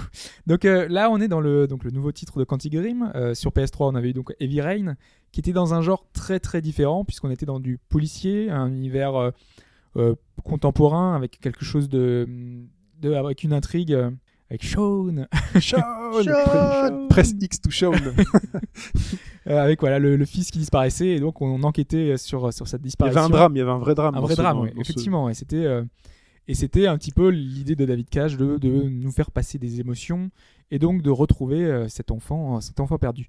Là, on est dans quelque chose de totalement opposé. On est dans un dans du fantastique. On est du retour euh, à quelque chose euh, qui a fait, enfin, ses premiers amours, à plutôt du Nomad Soul ou de, du Fahrenheit. Donc voilà, on est vraiment dans quelque chose de fantastique, c'est vraiment très très différent et on peut pas vraiment les comparer, on va le voir parce que c'est vraiment deux univers opposés. Donc l'histoire, donc on incarne Ellen Page, euh, Jodie Holmes, euh, qui est euh, liée à une entité invisible, Hayden, qui va permettre, donc avec cette entité invisible, de faire naître un gameplay assez particulier qui n'était pas présent dans Heavy Rain. Donc on n'a pas que le déplacement en tractopelle qu'on avait à l'époque avec les Appuie sur personnages. un bouton pour lui faire bouger les jambes. C'était un peu ça. Là, en plus de ça, on a la possibilité d'incarner un esprit et on détaillera les possibilités euh, d'interaction avec, euh, l'univers euh, ensuite. Puisque avant, je voulais juste revenir sur ce qui fait un petit peu. Parce que le, gameplay, le scénario, c'est le gros, gros. principal enfin les, idées principales du jeu là juste un petit peu pour revenir sur les graphismes sur la musique euh, essayer de le titre commence avec, avec Jodie qui a un petit peu des problèmes dans sa mémoire. Elle remet plus trop en place euh, ce, qui, ce qui lui arrivé, qui elle est. Et donc, le jeu va nous permettre de revivre certains moments de sa vie dans le désordre. Donc, en fait, on a une narration totalement décousue qui est assez euh, difficile à suivre par moment. Par flashback. par flashback, oui, plus ou moins, parce qu'on sait pas trop si ça se passe dans le présent, dans le futur. Euh, on va la voir petite, on va la voir adolescente, on va la voir euh, donc dans son dans son métier, dans son job plus tard. Voilà, on a, on revit vraiment, on, est presque dans un euh, dans un côté voyeurisme parce qu'on va vraiment voir toute sa vie. On est vraiment à côté d'elle, on va grandir avec elle. On est, euh, c'est- très particulier. Mais donc, je, je disais qu'on va revenir d'abord sur, euh, sur un peu sur les graphismes parce que c'est- le premier truc qui, choque, qui tranche, c'est que il y a un vrai gap par rapport à Heavy Rain, c'est que graphiquement, ils ont fait un, travail absolument énorme. On a des environnements qui sont superbes. On va se balader dans tous les États-Unis, donc on va être amené à se balader euh, dans, dans les déserts, on va être amené à se balader dans des environnements plus enneigés, d'autres endroits plus urbains. On a Tu dis se balader, se balader, mais tu te balades vraiment? se balader, bah, c'est les flashbacks qui vont nous amener à être dans ces endroits-là, euh, souvent dans des endroits où la tension dramatique est là. euh, c'est surtout surtout ça. Donc c'est vrai qu'on se balade pas vraiment. On est vraiment là pour vivre ou survivre suivant euh, les, les, les scènes. comme, comme dans la chanson de Daniel Balavoine C'est un peu ça. J'ai ouais. pas osé la faire, mais bon. Mais voilà, mais en tout cas, la réalisation est superbe. Il y a surtout euh, un travail sur les animations, euh, notamment des visages qui sont euh, absolument fabuleux. Surtout que le jeu est centré sur ce personnage-là, hein, donc euh, sur, euh, sur Ellen Page qui est là, qui sera présente tout le long du jeu. Donc, bah, Le- Ils l'ont payé, hein, il faut bien que tu la vois. Bah, les mauvaises langues ont quand même dit que, en gros, pour les acteurs, euh, les acteurs un petit peu en manque de temps euh, à Hollywood, avant il y avait le doublage, maintenant il y a les jeux de Quantic Dream. Alors est-ce qu'on ira jusque là ou euh, non, quand même pas, parce que là, euh, enfin, ça rend super bien. Et j'ai- on voit rarement un jeu avec des animations. Je disais des, des- des visages, mais aussi de, du corps. On a des- vraiment l'impression d'avoir des expressions capture est efficace. C'est ça, ça, a l'air vraiment naturel. On n'a pas, comme beaucoup de jeux, des, des choses choquantes quand ils avancent, quand ils marchent. Justement, là, il y a un progrès par rapport à Heavy Rain. Euh, J'ai parlé de 33 tonnes tout à l'heure- tout à l'heure. Dans le gameplay, on avait l'impression que c'était un peu ça. Enfin, le, le personnage bougeait euh, comme, une, comme on bougerait. Ah, quand euh, tu jouais le flic, c'était horrible. quoi. Voilà. Il y, avait une scène, je sais pas si vous vous souvenez, où tu sais, il y a plein de voitures qui sont garées le long d'un talus et tu dois monter du en haut du talus le long d'une route. C'était abominable. Il fallait rester appuyé sur un bouton pour marcher. Quand tu arrivais dans la boue, tu glissais. Il fallait recommencer. C'était. enfin, Ah oui, pour escalader le truc là, Exact. pour suivre les indices. traumatisé, je crois que c'est le jus d'orange dès le début. Quoi. Ah ma vie d'handicapé moteur, c'était limite, euh, pardon à eux, mais euh, là c'était c'était atroce. Ce n'est pas leur, ce n'est pas leur rendre euh, justice Continue. que de les faire comme ça. Continue, continuer. Non, non, mais c'est- très vrai. C'est que le, le jeu euh, Heavy Rain avait quand même enfin, souffrait de, de ça. Et là, on est dans quelque chose de beaucoup plus simple, de beaucoup plus souple. Le personnage se bouge mieux et ça se voit visuellement puisque les personnages ont l'air beaucoup plus naturels. Et là, t'étais en train de dire que c'était très beau. Voilà, et donc c'est très beau, tout simplement. Voilà. Après, au niveau des musiques, moi je suis un peu plus contrasté. Il n'y a rien de vraiment marquant. Pourtant, on a des grands noms. On a Hans Zimmer, on a Lord Baffle, euh, Belf. On qui a, à mon avis, les stagiaires de Hans Zimmer. mais- Euh, je sais pas, mais en tout cas, ils, étaient sur scène par exemple l'autre jour euh, pour présenter le jeu. hein. donc, euh, ils ont été vraiment impliqués. et ils ont expliqué qu'ils ont travaillé, ils ont fait presque 40 heures de BO. Donc, ça, passe plutôt bien. On a des thèmes qui sont sympas, mais c'est sympa seulement. Il n'y a rien de mémorable en fait. On n'a pas de, de thème absolument incroyable. Moi, j'ai presque plus de souvenirs sur, sur Heavy Rain. Il y avait certains thèmes qui étaient plutôt sympas. Je me rappelle le Fudge qui, pour le podcast musique, avait dit justement que ça, Mhm. Euh, il avait de très bons souvenirs sur euh, Heavy Rain grâce à ça. Et ben Oui. là, moins. Enfin, en tout cas, moi, j'ai rien qui vraiment qui, qui sort du lot. C'est un peu dommage. Donc maintenant, on va passer au plus gros du jeu, c'est-à-dire le gameplay. Alors, on a deux types de gameplay différents. Comme je l'ai dit tout à l'heure, on a Hayden, celui qui nous permet de contrôler une entité, un esprit. Alors, c'est pas nouveau. Euh, dans les jeux vidéo, on a des tas de jeux qui permettent de le faire. Euh, bah, on a Ghost Trick sur DS. Mais sinon, il y a, il y a Zelda Phantom Hourglass où vous, uti- où vous jouez le fantôme de Zelda. Exactement. Euh, si on a euh, Geist sur GameCube, qui était un FPS où on pouvait contrôler euh, les différents personnages quand on voulait. Euh, Il y avait Meshia de, de David Perry euh, Exact, qui oui. était euh, sur PC, qui contrôlait un petit ange qui permettait de prendre de- de- des corps de corps en corps. Donc, euh, si ça se compte, Driver, il n'y a pas un driver qui permet de Exact, exact. J'allais ouais. en parler. Bah, Le San Francisco, le dernier, oui. C'est ça. Donc c'est pas vraiment une idée nouvelle. On est là, on sait qu'il y a certains jeux qui permettent comme ça de, de, contrôler un esprit et de pouvoir se balader de- d'esprit en esprit. Sauf que là, par rapport à tous ces jeux-là qui ont une implication forte, là moi je vais surtout comparer à Meshia parce que je trouve que la comparaison est plus pertinente. Par exemple, on a un moment, on est avec euh, Jodie, euh, elle, est enfermée dans sa, dans sa chambre, elle a un concert qu'elle veut absolument voir, donc elle veut se barrer, elle veut sortir, elle est adolescente, et donc elle a absolument besoin de sortir et d'ouvrir la porte et de pouvoir se barrer. Ses parents l'ont enfermé dans sa chambre. C'est pas ses parents, elle est euh, dans un institut spécialisé Ah, parce qu'elle a des pouvoirs spéciaux et donc du coup elle peut pas, elle peut pas sortir. Akira, tout ça. Et donc, euh, évidemment, qu'est-ce qu'on fait? Ben, On utilise Aiden, euh, on passe à travers le mur, et ben on contrôle le premier euh, clampin du coin. Donc là, c'est le, le garde, le seul garde qui se balade dans la rue. On le prend, hop, on le dirige vers la porte et on ouvre la porte. Ça se limite quasiment à Ça ça. super difficile à Il y a quasiment aucune interaction avec rien du tout, à part ce garde-là. Donc, euh, bah, du coup, il n'y a pas grand-chose à faire. Et, et c'est assez surprenant. Par contre, on a la même situation, dans, par exemple, dans Meshia. On a une porte qu'on doit passer. Euh, nous, qu'est-ce qu'on doit faire? Et bien là, à ce moment-là, dans Meshia, on a des tas de PNJ très différents. Et on, a, euh, on, on essaye de trouver la bonne solution pour pouvoir ouvrir cette porte-là, euh, qui est gardée par un, par un garde. Et en fait, on a plusieurs possibilités. Si on incarne une personne, et bien peut-être que cette personne-là aura pas la possibilité d'ou- d'ouvrir. Et en fait, il y a une espèce de, de jeu de rôle. Quand on rentre dans le rôle de quelqu'un, et ben on va être amené à essayer de, de trouver. Il y a un peu de réflexion, il y a un petit peu de- d'énigme. Et donc, euh, une des solutions, parce qu'il y en avait plusieurs, c'était par exemple de prendre une prostituée, de draguer un peu le garde, et euh, hop, euh, de récupérer la clé et de rentrer. Mhm. Et donc ça, ça permettait d'amener une situation, d'amener un gameplay, alors que dans, dans ce jeu, dans Beyond, il n'y a rien, puisqu'en fait, le garde, c'est le seul garde qui est devant la porte. Les interactions, il y a quasiment aucune interaction avec rien d'autre. Il y en a peut-être deux, trois autres pour faire euh, mumuse avec euh, les écrans et d'autres trucs qui ne font rien. En Et fait, donc, coup- en fait, en gros, tu es obligé de prendre ce garde, de faire exact. En gros, tu es sur des rails, on te donne euh, finalement les manettes du train, euh, t'accélères ou tu freines, mais pas plus. Donc en gros, voilà, il y a qu'un seul, il y a qu'une seule et unique interaction possible. Quoi. Oui, mais tu l'as fait avec émotion. Faut pas oublier ça. Non mais voilà, mais c'est terriblement frustrant quand même, parce que on, on se dit qu'on aurait peut-être des, des idées possibles grâce à ça. Parce que moi, il y a une autre phase, moi, ce que j'ai vu, une autre phase de gameplay qui ressemble exactement à ce que tu dis, euh, dans une ambassade. Elle est enfermée dans les toilettes, et elle doit aller ouvrir des documents. Et en fait, elle prend le contrôle d'un garde pour ouvrir la porte, rentrer dans le bureau, euh, soulever un tableau, et le mec, il essaye d'ouvrir le coffre-fort avec ses empreintes digitales, mais il a pas les bonnes empreintes. Du coup, il n'arrive pas à, l'ouvrir. Et du coup, il fait, bon bah finalement, bah retourne, à- remet le garde à sa place, et Eden fait tout tout seul. C'est le, le contre-exemple parfait, parce que justement, c'est la seule mission qui prend un petit peu quand même un peu de liberté, qui, qui permet de- jouer avec ça en fait. Qui, Mais est-ce euh, qu'il aurait pas pu directement passer la porte tout seul? C'est un esprit, il passe la porte tout seul. Tu il peux passer la porte, tableau. mais sauf qu'il faut, euh, en fait, tu as différentes choses. Il faut activer un, un truc pour pouvoir ouvrir la- le coffre-fort. Donc euh, l'esprit ne peut pas tout faire. En fait, il a pas assez de force. Euh, en plus, c'est entre guillemets timé parce que utiliser le pouvoir d'Aiden, c'est pas. Enfin, Jodie, elle a un peu dit- du mal. Donc du coup, il y a quand même une petite tension. Ça, c'est une des missions qui est assez sympa, justement, que- grâce à Aiden. Euh, Mais, mais ça manque, justement. Les autres sont pas comme ça, quoi. Sur le gameplay, je pense que tu as envie de nous parler d'un truc qui a l'air assez intéressant. Et après, donc, il y a l'autre gameplay, la, fa- la phase Ouais. avec Jodie. Euh, donc là, on est dans quelque chose de plus classique, comme Heavy Rain. Sauf que, comme je l'ai dit, c'est beaucoup plus maniable.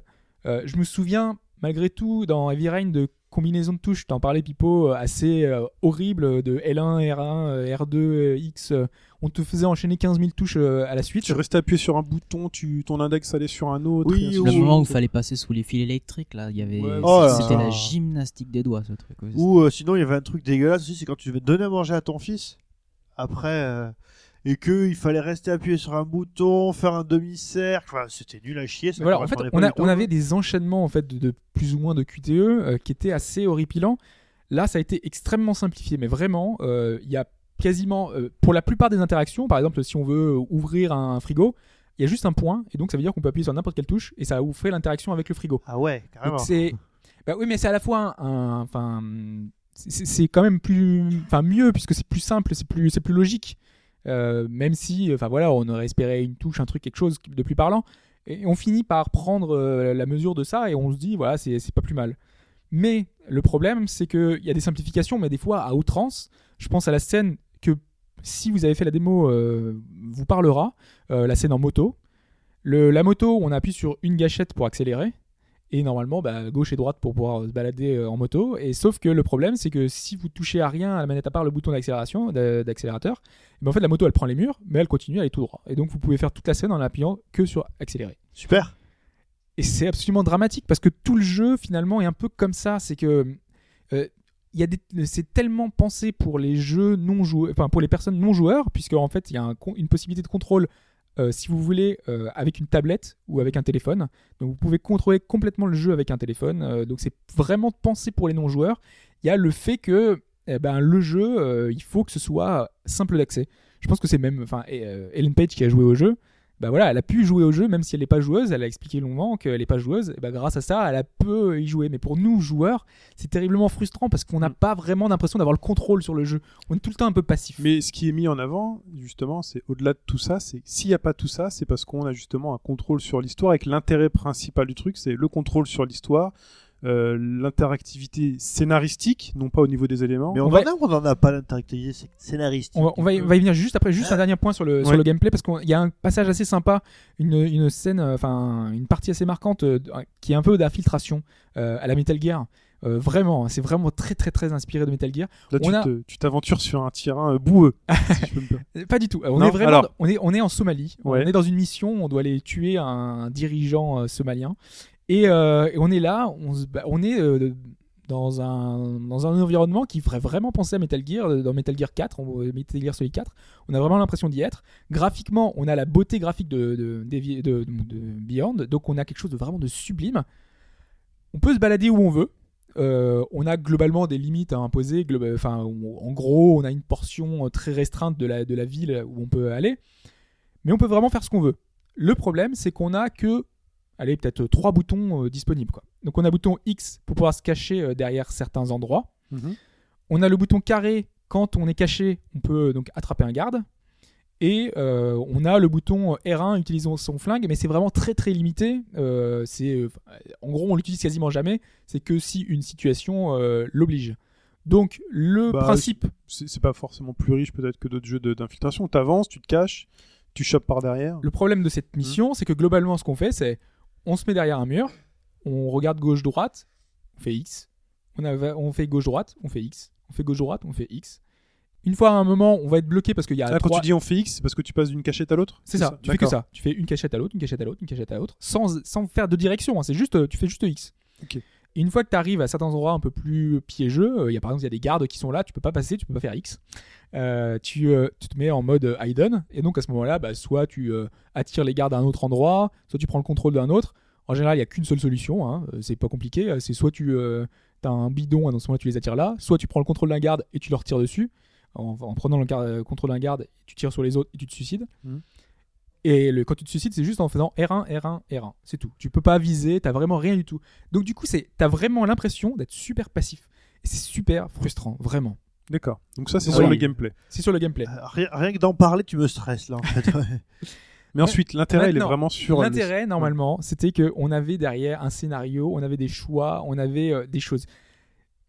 Il est là, va vraiment, on a quand même une influence sur l'histoire, même si elle est pas super importante. Le truc, c'est qu'on on retombe toujours un peu sur les mêmes, euh, les mêmes choix, sauf qu'au final, on aura plein de fins différentes. On aura des, certains personnages qui meurent, on a certains personnages qui seront un petit peu euh, chahutés. On a une scène marquante dans Heavy c'est quand on doit se couper une partie d'un d'un membre, on doit s'automutiler. Euh, on a des choix un petit peu comme ça, moraux, qui, qui font que on a un petit peu de tension. Sauf que euh, Jodie est presque invulnérable grâce à Aiden, euh, qui lui permet de me faire, euh, par exemple, un, espèce de, de halo autour d'elle quand euh, il y a des flammes. Enfin voilà. Du coup, on n'a pas de tension. Surtout quand la narration, on- je l'ai dit, c'était des, des- des flashbacks. On, sait ce qui va se passer, on sait qu'elle est vivante, on sait que certains personnages vont faire comme ça. On, on a la solution avant en fait. Donc du coup, il n'y a aucune tension dramatique qui naît puisqu'on on a déjà les résultantes de, de tout ce qu'on va faire. et C'est très dommage. Mais du coup, il n'y a pas d'émotion. Il y a des scènes quand même qui sont vraiment bien faites, qui sont pas larmoyantes, qui sont là euh, au cours des missions en fait. On rencontre des gens, on va être amené à faire certains choix et quelques petits retournements de situation qui font que voilà, on s'y attache. Sauf que derrière le scénario, c'est presque un scénario de, série B quoi. On a euh, il y a des choses qui sont totalement invraisemblables. Euh, moi, ça me fait penser à Fahrenheit pour ceux qui l'ont fait. Il y avait une première partie du jeu où on était, on incarnait ce personnage qui était assez fantastique, mais mais ça allait. Et, et la fin, ça Après, part c'était en n'importe vrille. quoi. La, la première partie de Fahrenheit était très encourageante. hein. Ouais. Euh, c'est, Et sauf qu'à la fin, qu'il il te... Après, tu te retrouves à faire des gestes avec tes sticks euh, qui n'ont rien à voir Mais pas avec que, ce qui se pas passe que les gestes, c'est l'histoire. Enfin, ça part Oui, avec non, euh, mais le mec magas, les trucs, il euh, beaucoup les. IA, les trucs. Tu te dis, mais pourquoi? Et là, c'est c'est pareil, tu te dis pourquoi? C'est moins fantastique quand même, on reste un peu plus cohérent, mais sauf que bah, c'est prévisible, c'est euh, les personnages sont caricaturaux, euh, l'aventure te donne, tu te dis cette situation elle est pas crédible, c'est ça, ça te donne pas envie de continuer. T'as certains choix, certaines missions qui sont, tu te demandes pourquoi elles sont là. À un moment, on est euh, tout le long de l'aventure, on a des, passages un peu durs, tout ça, et là à ce moment-là, on arrive dans un ranch, on est dans un endroit totalement paumé. Et une fois que tu as fini le jeu, tu te dis mais pourquoi est-ce que tu as, eu cette scène quoi? Tu, tu, Vraiment, tu te poses la question. Et tu fais du choix là un peu pendant cette scène de rang, tu vois? T'as des, t'as des choix quand même, parce que à la fin, ça va t'impacter. Tu te dis, enfin, t'as quand même des petits liens, mais ils sont vraiment lointains, tu vois. C'est pas. C'est pas comme Heavy Rain, je veux dire, il n'y a pas une à, à chaque à chaque euh, choix une conséquence. Il n'y a pas ça. Il y est, mais c'est très léger en fait. On te, on te guide tellement que du coup, ça, ça passe très bien. Ok. Alors voilà, c'est pas totalement inintéressant parce qu'il y a des passages qui font penser notamment à Fear, il y a des ambiances à la Alien, à la Matrix ou Abyss. Euh, il y a même du De Palma avec Carrie. Enfin, il y a plein de petits trucs euh, qui Oui. sont plutôt sympas. C'est-à-dire qu'on va jeudi avoir ses règles. Et, euh, et voilà, il y a vraiment de quoi passer un beau moment si on n'est pas exigeant avec le côté le film interactif et si on est indulgent avec le scénario. Et là, c'est plus compliqué. Euh, certains y sont arrivés, il y a vraiment des bonnes notes. hein. Il y, a des- il y a des gens qui ont été happés par le jeu, tout comme il y a des gens qui aiment certains films qui sont bourrés d'incohérences. Moi, franchement, j'ai fran- vraiment eu du mal, c'est très compliqué. Donc c'est difficile de recommander. Moi, je vous renvoie davantage vers des classiques comme euh, 999 ou Virtuous Last Reward qui ont un scénario beaucoup plus poussé, beaucoup plus impactant, avec des choix vraiment cornéliens. Il n'y a pas Ellen Page ni William Dafoe. T'as pas beaucoup ouais. parlé de William Defoe quand même. parce qu'il est son personnage est absolument moi je C'est vrai que là, il parle beaucoup d'Ellen Page parce qu'a priori, c'est une grosse performance. c'est le personnage princi- principal ouais Mais ils sont euh, deux sur William- l'affiche. Willem Dafoe est là euh, voilà il- c'est c'est son mentor c'est son protégé c'est c'est pas c'est pas très important quoi. C'est comme je, je sais plus quel film euh, dont on voyait les affiches dans le métro où il y avait un acteur euh, inconnu et Jamel Debbouze et il s'avère que Jamel Debbouze jouait 10 minutes dans un film de 2 heures environ et pourtant son nom était écrit en gros sur l'affiche. voilà il est là quand même hein, il joue plutôt bien mais c'est anecdotique par rapport à Jodie qui est vraiment là tout le long quoi. Donc euh, c'est elle c'est c'est son personnage c'est Ellen Page qui est, qui est là quoi. Et, et en fait, si tu admettons que tu n'aimes pas quelqu'un et que tu te sentes obligé de lui offrir un jeu Quantic Dream, lequel des deux entre Heavy Rain ou celui-là tu lui offres Moi, j'ai largement préféré Heavy Rain. Euh, parce que j'ai le- le- l'univers policier, même s'il y avait un petit côté téléfilm, voilà, c'était pas non plus le, le jeu du siècle. Euh, moi, le, le côté euh, euh, le- les, les choix, enfin le, le côté QTE, ça m'a, enfin ça m'avait franchement pas emballé. Mais l'histoire avait quand même réussi à me happer suffisamment Il y a pour des, que ça des m'intéresse. impacts moraux qui sont vachement importants. Tu sais, quand t'as un mec qui fait un arrêt cardiaque, tu peux lui donner ses médocs ou le laisser crever et ça change vraiment quelque chose. Il y a des petits trucs là aussi, mais c'est, mais l'histoire est tellement bidon que t'as- tu t'en fous quoi. Les enjeux sont débiles. Moi, j'ai- franchement, ça m'a tellement choqué que je, voilà, je, je j'ai du mal à recommander ce jeu. Ok. Bon, on continue plus loin dans la critique Non? Non, non, ça va aller. Bah, voilà. Franchement, il y a The Walking Dead, il y a plein d'autres jeux comme ça qui, qui narrativement sont plus poussés et que, que ce Beyond que, enfin, à ce prix-là, je pense, attendez au moins que, que le jeu baisse de prix euh, pour, euh, pour craquer. Attendez qu'il soit sur PSN+. Faut Pourquoi qu'il ait, faut qu'il ait 70 sur Metacritic. Ouais, Il faudrait vérifier à combien il est. Il euh, est à 74 Ouais, avant c'est ça, 74 voilà. ou 13. Donc il, se va. maintient, il se maintient pour le PSN+. Très bien. Merci Hobbs de, de nous avoir parlé de Beyond Two Souls. Et c'est le moment de la réponse à la question. Avec, euh, avec, avec notre réponse collégiale. Donc c'était pour le jeu qui s'appelait Deca Voice, un Dick Tracy euh, des années 30 avec un chien sur PS2 euh, et qui Il pouvait caresser le chien, lui donner des croquettes. euh, voilà. Et donc, en gros, qu'est-ce qu'on pouvait ne pas faire? Enfin, qu'est-ce qu'on pouvait faire avec ce chien et ce qu'on ne pouvait ne pas faire? Donc, on pouvait lui donner des ordres via le micro euh, de la caméra, jouer un jeu Hey-Toy pour lui donner des croquettes, toujours avec cette caméra, ou alors utiliser le petit chien robot Aibo de chez Sony. Euh, qu'on- si on avait acheté une fortune, euh, voilà. Et donc Exactement, parce gros, n'y a pas grand monde qui l'avait quand même, parce Ouais. que ça coûtait très cher. très très C'est cher. c'est arrivé en Europe, Laibo C'est arrivé en Sûrement, Europe. ouais. Ouais. Et donc nous on a dit, beaucoup. hein. on s'est dit, en fait, ce qui n'est pas bon, c'est qu'il n'y a pas d'interaction avec l'Aibo. Voilà, donc c'est votre choix. On va commencer par les deux autres du coup. Ouais. Euh, on va commencer par la réponse A. Est-ce qu'il était possible de commander le chien à la voix? Eh bien oui. Euh, puisque Sony voulait promouvoir euh, ses recherches dans le domaine euh, de la, de la reconnaissance vocale. On avait eu en France Socom, enfin en France et en Europe, hein, euh, et qui était le jeu de le FPS où on pouvait tous parler un petit peu, il y avait des, des ordres à la voix. Oh, on avait aussi eu euh, Seaman, euh, pas le gardien de foot, hein, le poisson sur Dreamcast. Ouais, mais là c'est Sony qui s'en occupait, tu vois. C'était, euh, mais c'est vrai que Seaman était vraiment dans, le, dans ce genre-là, tout à fait dans le même esprit. Et donc là, dans ce jeu, il était bien possible d'aller plus loin en donnant des ordres, bah, en fait, au, au chien. On pressait un bouton, en fait, et on avait quelques secondes pour lui dire quelque chose en fait. X to hit. Non, par exemple, tu lui disais, il y avait des mots clés qui s'affichaient à l'écran en rouge, donc Ouais. tu pouvais lui dire euh, les mots clés. Apparemment, moi j'ai vu un Mais est-ce qu'on pouvait lui dire jeu. les mots bleus? Mais non, on pouvait le dire qu'avec les yeux, donc il fallait light eye quoi. Bah oui, c'est ça. hein. Bon, là, là, il taille.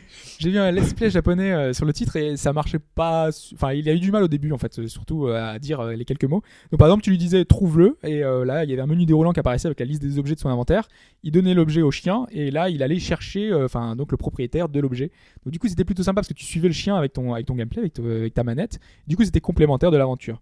Et donc voilà, euh, ça c'était la réponse A et donc c'était bien possible dans le jeu. Du coup il reste deux solutions, soit Lightoy, soit Aibo. Ouais, mais les croquettes, c'est le piège. T'aurais voulu qu'on élimine les croquettes. C'est mort pour toi. On t'a grillé. Est-ce que les croquettes étaient disponibles dans le jeu? C'est la grande question. Et donc, nous, on a répondu oui, elles sont disponibles. Donc Alors. pour vous, elles étaient disponibles Oui. Et elles ne sont pas disponibles. Oh, c'est Oh là là. Puisque c'est un des seuls jeux compatibles Aibo, puisque vous pouviez mettre votre petit chien devant l'écran et en fait, euh, ça permettait euh, d'avoir quelques interactions euh, avec le jeu. Et donc, quand il y avait un garde, quand il y avait des, des ennemis qui approchaient, bah, le chien aboyait. Donc, il y a des petites interactions comme ça. Je sais pas trop comment ça marchait, hein, mais en tout cas, ça marchait bien. Et euh, Light Toy n'était pas encore sorti en fait au Japon. Euh, il est sorti un an plus tard. Donc, du coup, c'était pas Ah. possible. Et l'histoire des croquettes, hein, c'est juste qu'elles sont interdites. euh, Lightoy est sorti après Aibo. Ouais. Ah, oui, ok. Ah oui, non, bien après, ouais. C'est Aibo, je crois que c'est 99 et Pourtant, technologi- 2004. technologiquement, d'un côté, t'as une, t'as une caméra USB, t'as une webcam, et de l'autre côté, t'as quand même un robot. Ok. Très bien. Bah, euh, Comme je- quoi, l'avis de la majorité. Hein. Enfin, je dis ça. Est-ce que tu aurais choisi cette, solution sinon? Bah oui. Vito. Bon, euh, Ah, et réécoutez le début du podcast. euh, les On- faits parlent pour moi. on ne te remercie pas, Hobbs. Et il est temps de passer au plus musical d'il y a deux semaines. On vous avait donc laissé deux semaines, très chers auditeurs et auditrices, pour trouver la réponse. Et en deux semaines, je n'ai eu que quatre réponses. Ah. Ah, beaucoup c'était moins. pas si simple. C'était hein. pas si simple que ça. On peut peut-être repasser l'extrait sonore du coup. Ah oui, repassons l'extrait En sonore. plus court. En plus court.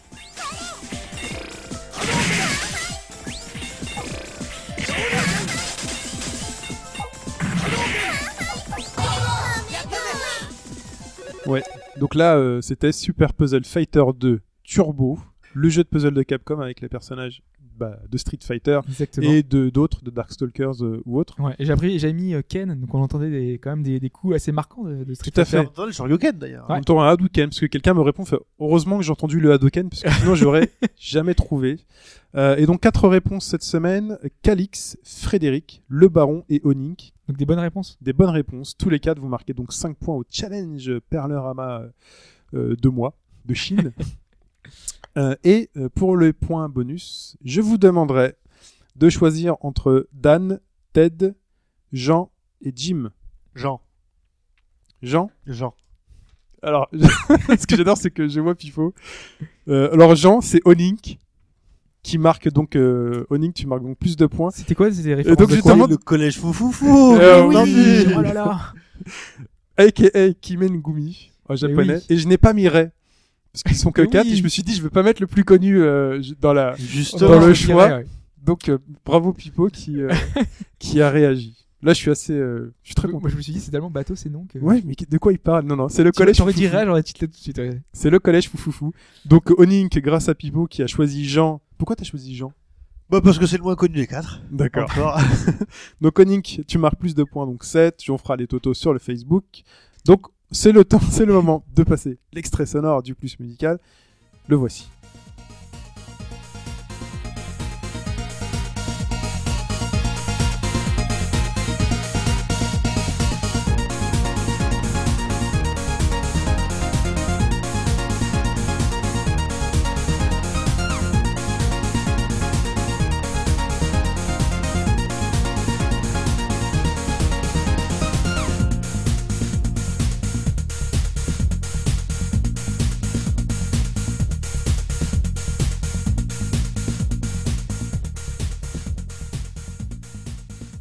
Donc pour répondre, c'est shin, S-H-I-N, at hbgd.fr. Euh, voilà, vous m'envoyez un petit mail avec votre réponse. Les résultats la semaine prochaine. On se retrouve donc, si vous n'aimez pas FIFA 14 et que vous en moquez, on vous dit à la semaine prochaine. Exactement. On vous dit au revoir. Au revoir. On vous dit merci. On se retrouve sur le Facebook, le forum, le Twitter et toute la compagnie. On te revoit Pipo aussi. On dit au revoir à Pipo, oui, parce Au que revoir tout le Au revoir, monde. Pipo. Pipo s'en va, puisque ça ne l'intéresse pas. Oui, parce que moi le foot, Ouais, j'aime pas pas le moyen, foot. pas moyen de caler des poèmes sur FIFA 14, forcément. C'est le moment. J'ai cherché, j'ai cherché, j'ai pas trouvé. C'est le moment des changements. Donc qui reste, Qui reste dans la team là pour FIFA Hobbs? On reste euh, là, nous trois. Et euh, bah, pour me remplacer, JB et Pogli. Et voilà, boum, on arrive à 5. Donc euh, gros changement, plus 1, donc c'est l'anti-carton rouge. On fait rentrer un nouveau joueur. Donc bref, très chers auditeurs, on se retrouve donc sur euh, euh, iTunes, mettez-nous des étoiles, des avis. Euh, on aime bien euh, avoir comme ça des retours. Euh, Merci pour ceux qui nous en, mis Ouais. dernièrement. là. grand, grand merci. Euh, nous, ça nous permet bah, voilà, de savoir où on en est, ce qu'on est, ce qu'on ce qu'on vit et où on ira. Ça nous permet de savoir si le crédit pour acheter notre Porsche Cayenne va tenir le coup. Quoi. Et magie du montage, on se retrouve tout de suite avec nos deux nouveaux intervenants.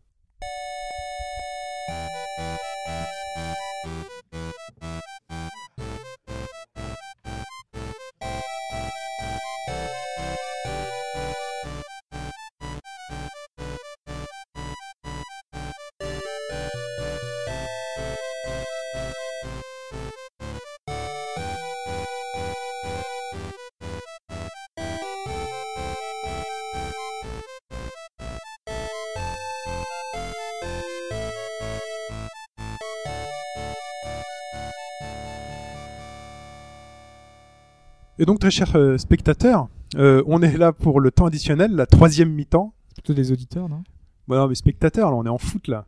Comme vous, là, je vais vous appeler messieurs les experts. Alors, messieurs les experts, si vous avez Beansport, vous savez, on va parler donc de FIFA 14, euh, qui est donc la suite de FIFA 13, qui était donc la suite de FIFA 12 et ainsi de suite, euh, avec donc nos deux, deux nouveaux intervenants pour cette euh, partie, Pougli, Salut Chine, salut à tous. Hello et JB. Bonjour tout le monde. Alors, si vous en souvenez, ces deux experts étaient là pour euh, la partie bah, FIFA 13 de l'année dernière. Une fois par an. Donc là, on, à la fin du podcast, on se dira à l'année prochaine. Ouais, on, joue, on joue à FIFA toute l'année en fait, on, on fait rien d'autre. C'est on revient pour les podcasts. après. On a les moyens, en fait, on paye donc deux salariés qui jouent euh, de manière constante à FIFA. Et bien Dans sûr, cave, hein, au bas gauche droite nous paye les jeux et ça c'est vraiment cool. quoi. Voilà. Merci encore. hein. Et donc, euh, on parlera donc dans cette partie donc de FIFA 14 en deux grosses parties. Euh, bah, tout d'abord, bah, le gameplay. Notre ressenti Euh, un petit peu sur le gameplay. Est-ce que c'est bien, pas bien euh, Est-ce que, c'est euh, frustrant Est-ce que c'est frustrant voilà. Est-ce que c'est rageant Ah, est-ce que Paul Le Guen aurait apprécié? Je ne suis pas sûr, mais Est-ce que c'est rageant? Euh, Et ensuite, bah, les, les nouveautés, toutes les nouveautés par rapport à la, à la saison dernière, tout ce qui, euh, voilà, tout ce qui est nouveau, quoi.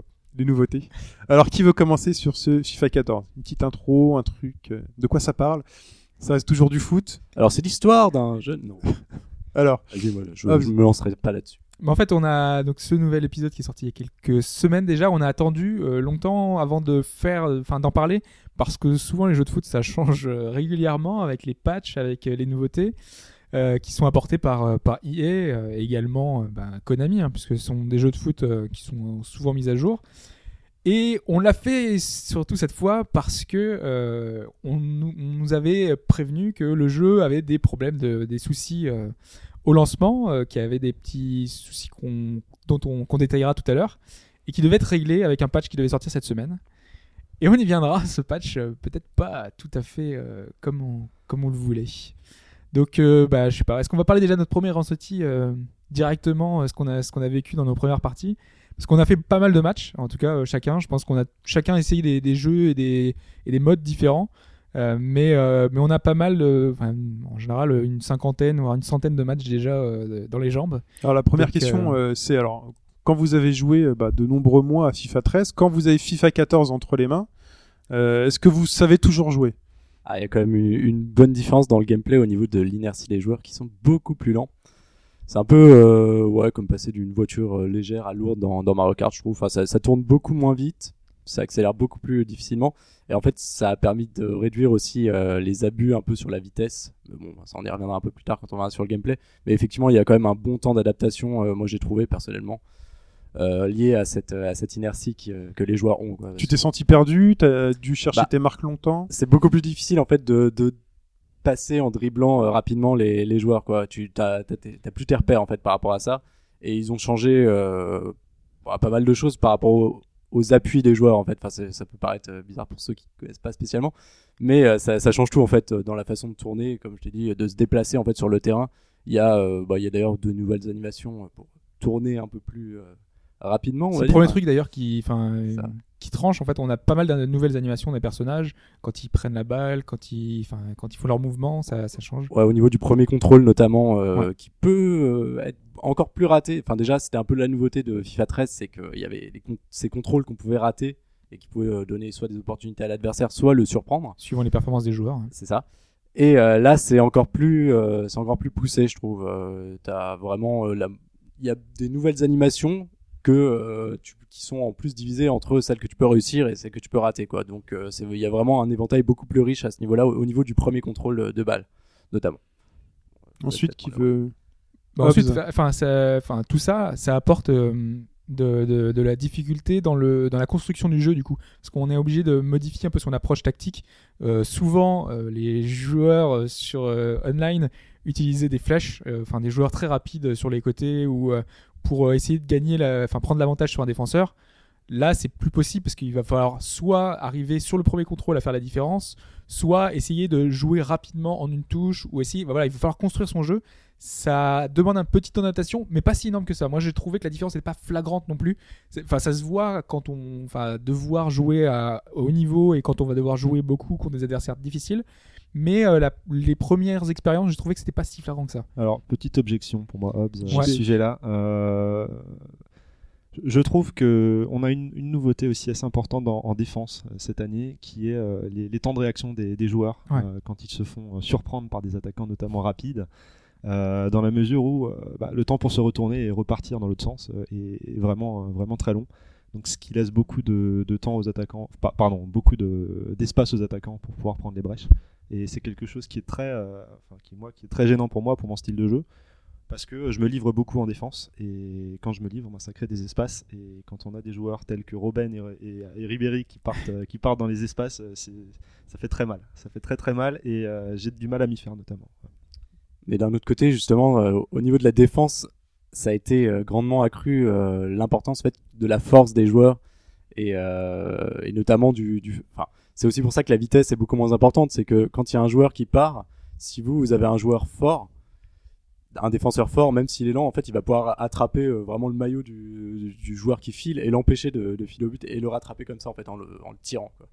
Donc, euh, c'est un peu, c'est beaucoup plus poussé à ce niveau-là par rapport à l'année dernière et euh, encore aux années précédentes, on va dire. Mais euh, du coup, euh, ce qui permet justement de réduire les, les, les abus vis-à-vis de la vitesse. Moi, j'ai trouvé. Enfin, après, je, je sais pas trop, oui, vis-à-vis de ton style de jeu, JB, mais euh, Vous écoutez, personnellement, je vous trouve que c'est un- plus facile de défendre. Vous avez encaissé beaucoup de buts hein, sur vos premiers matchs, non? Non, mais Pas tant que ça. écoutez- Bah, non?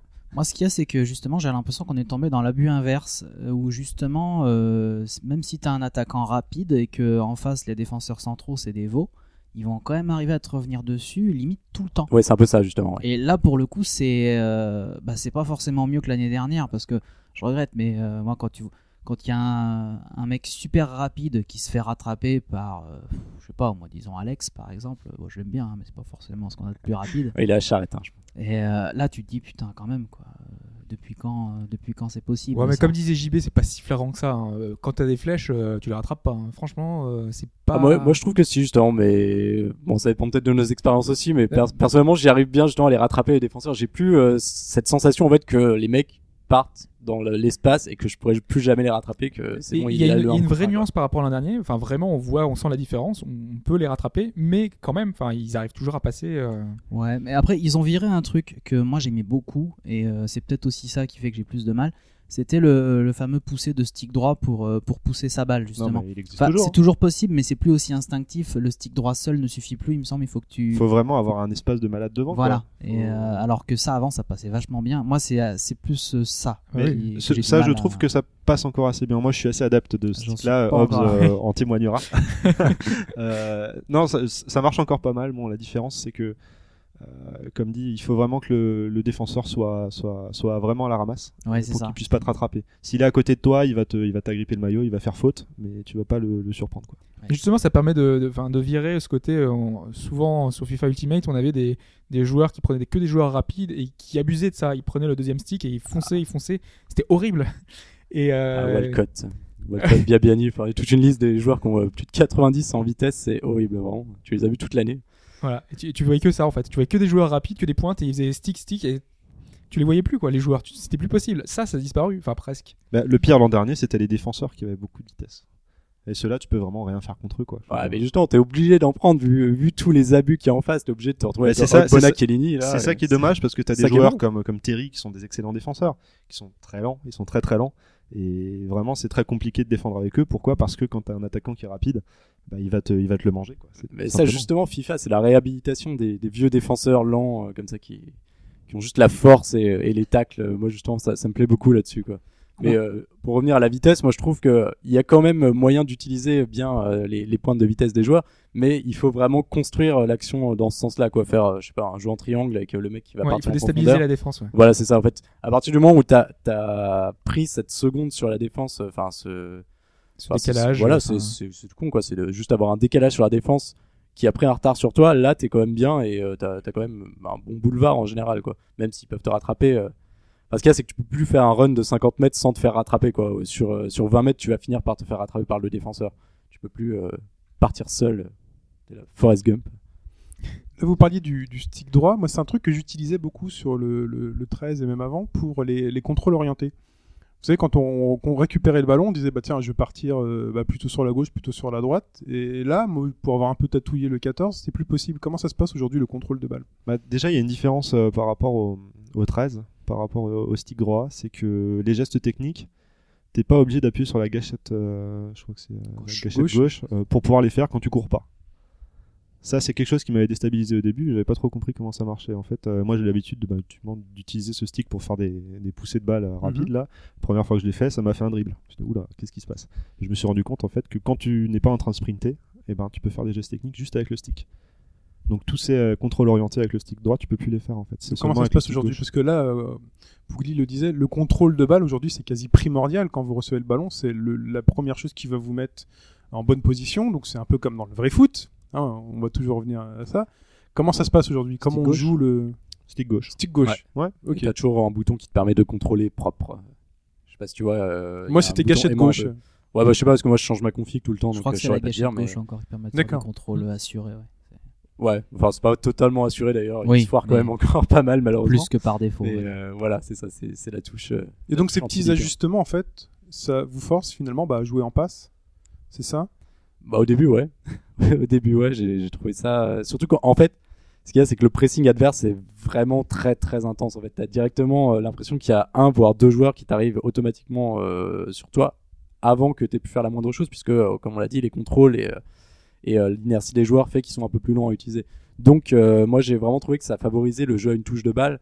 Et d'ailleurs dans ce sens-là, les, les transmissions entre les joueurs sont beaucoup plus rapides qu'avant, où par moment en fait la, vitesse de circulation de balle se bloquait un peu euh, sur certaines animations. Enfin je saurais pas trop comment expliquer ça, mais euh, c'était pas encourageant en fait de jouer à une touche de balle parce que limite ça ralentissait le jeu. Là vraiment euh, ils ont fait en sorte que les animations, si tu trouves le, bon euh, cheminement on va dire de passe en- entre tes joueurs, ça va vraiment accélérer le jeu et ça va vraiment mettre l'adversaire en difficulté. Donc moi j'ai trouvé ça pas mal. Mais bon, après, t'as toujours en ligne toujours un peu les mêmes abus aussi. Et puis, bon, on en reparlera tout à l'heure, j'imagine. Mais le système de scénario euh, des matchs, euh, pas forcément euh, très encourageant. On peut rester sur les passes. Moi, toujours en... maintenant, je suis devenu un néophyte de FIFA parce que j'ai fait une grosse pause. Sur les jeux techniques qui sont disponibles dans le jeu, on voit que pour faire des passes, j'ai l'impression que c'est quand même beaucoup plus compliqué qu'avant.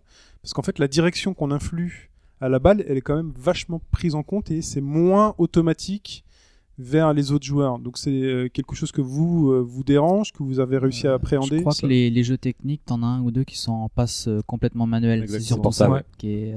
en, tu- en match, t'es pas obligé d'avoir ça. D'accord, c'est-à-dire que le coup de la flèche qui bouge autour du joueur pour Ah ouais, un non, but, ça, c'est un peu le contrôle maximal euh, si vraiment t'es super sûr de toi. Mais euh, bon, tu peux jouer en semi-assisté et là déjà c'est D'accord. C'est nettement. Faut plus- vraiment avoir un gros niveau quoi pour mettre du, du full manuel quoi. C'est ça. Après, je trouve quand même sur les passes, moi, mais ça, c'est un problème que j'ai depuis quelques années sur les FIFA. Vraiment que le mec qui a la réception de la passe n'attaque pas le ballon, reste vachement passif à attendre. C'était sur PES aussi à l'ancienne, je me souviens bien. Et bon, je sais pas si c'est moi qui m'y prends mal, mais là, ça m'a jamais autant énervé que sur le 14, où vraiment t'as la passe qui arrive, le mec qui est prostré et le défenseur qui passe, merci, au revoir.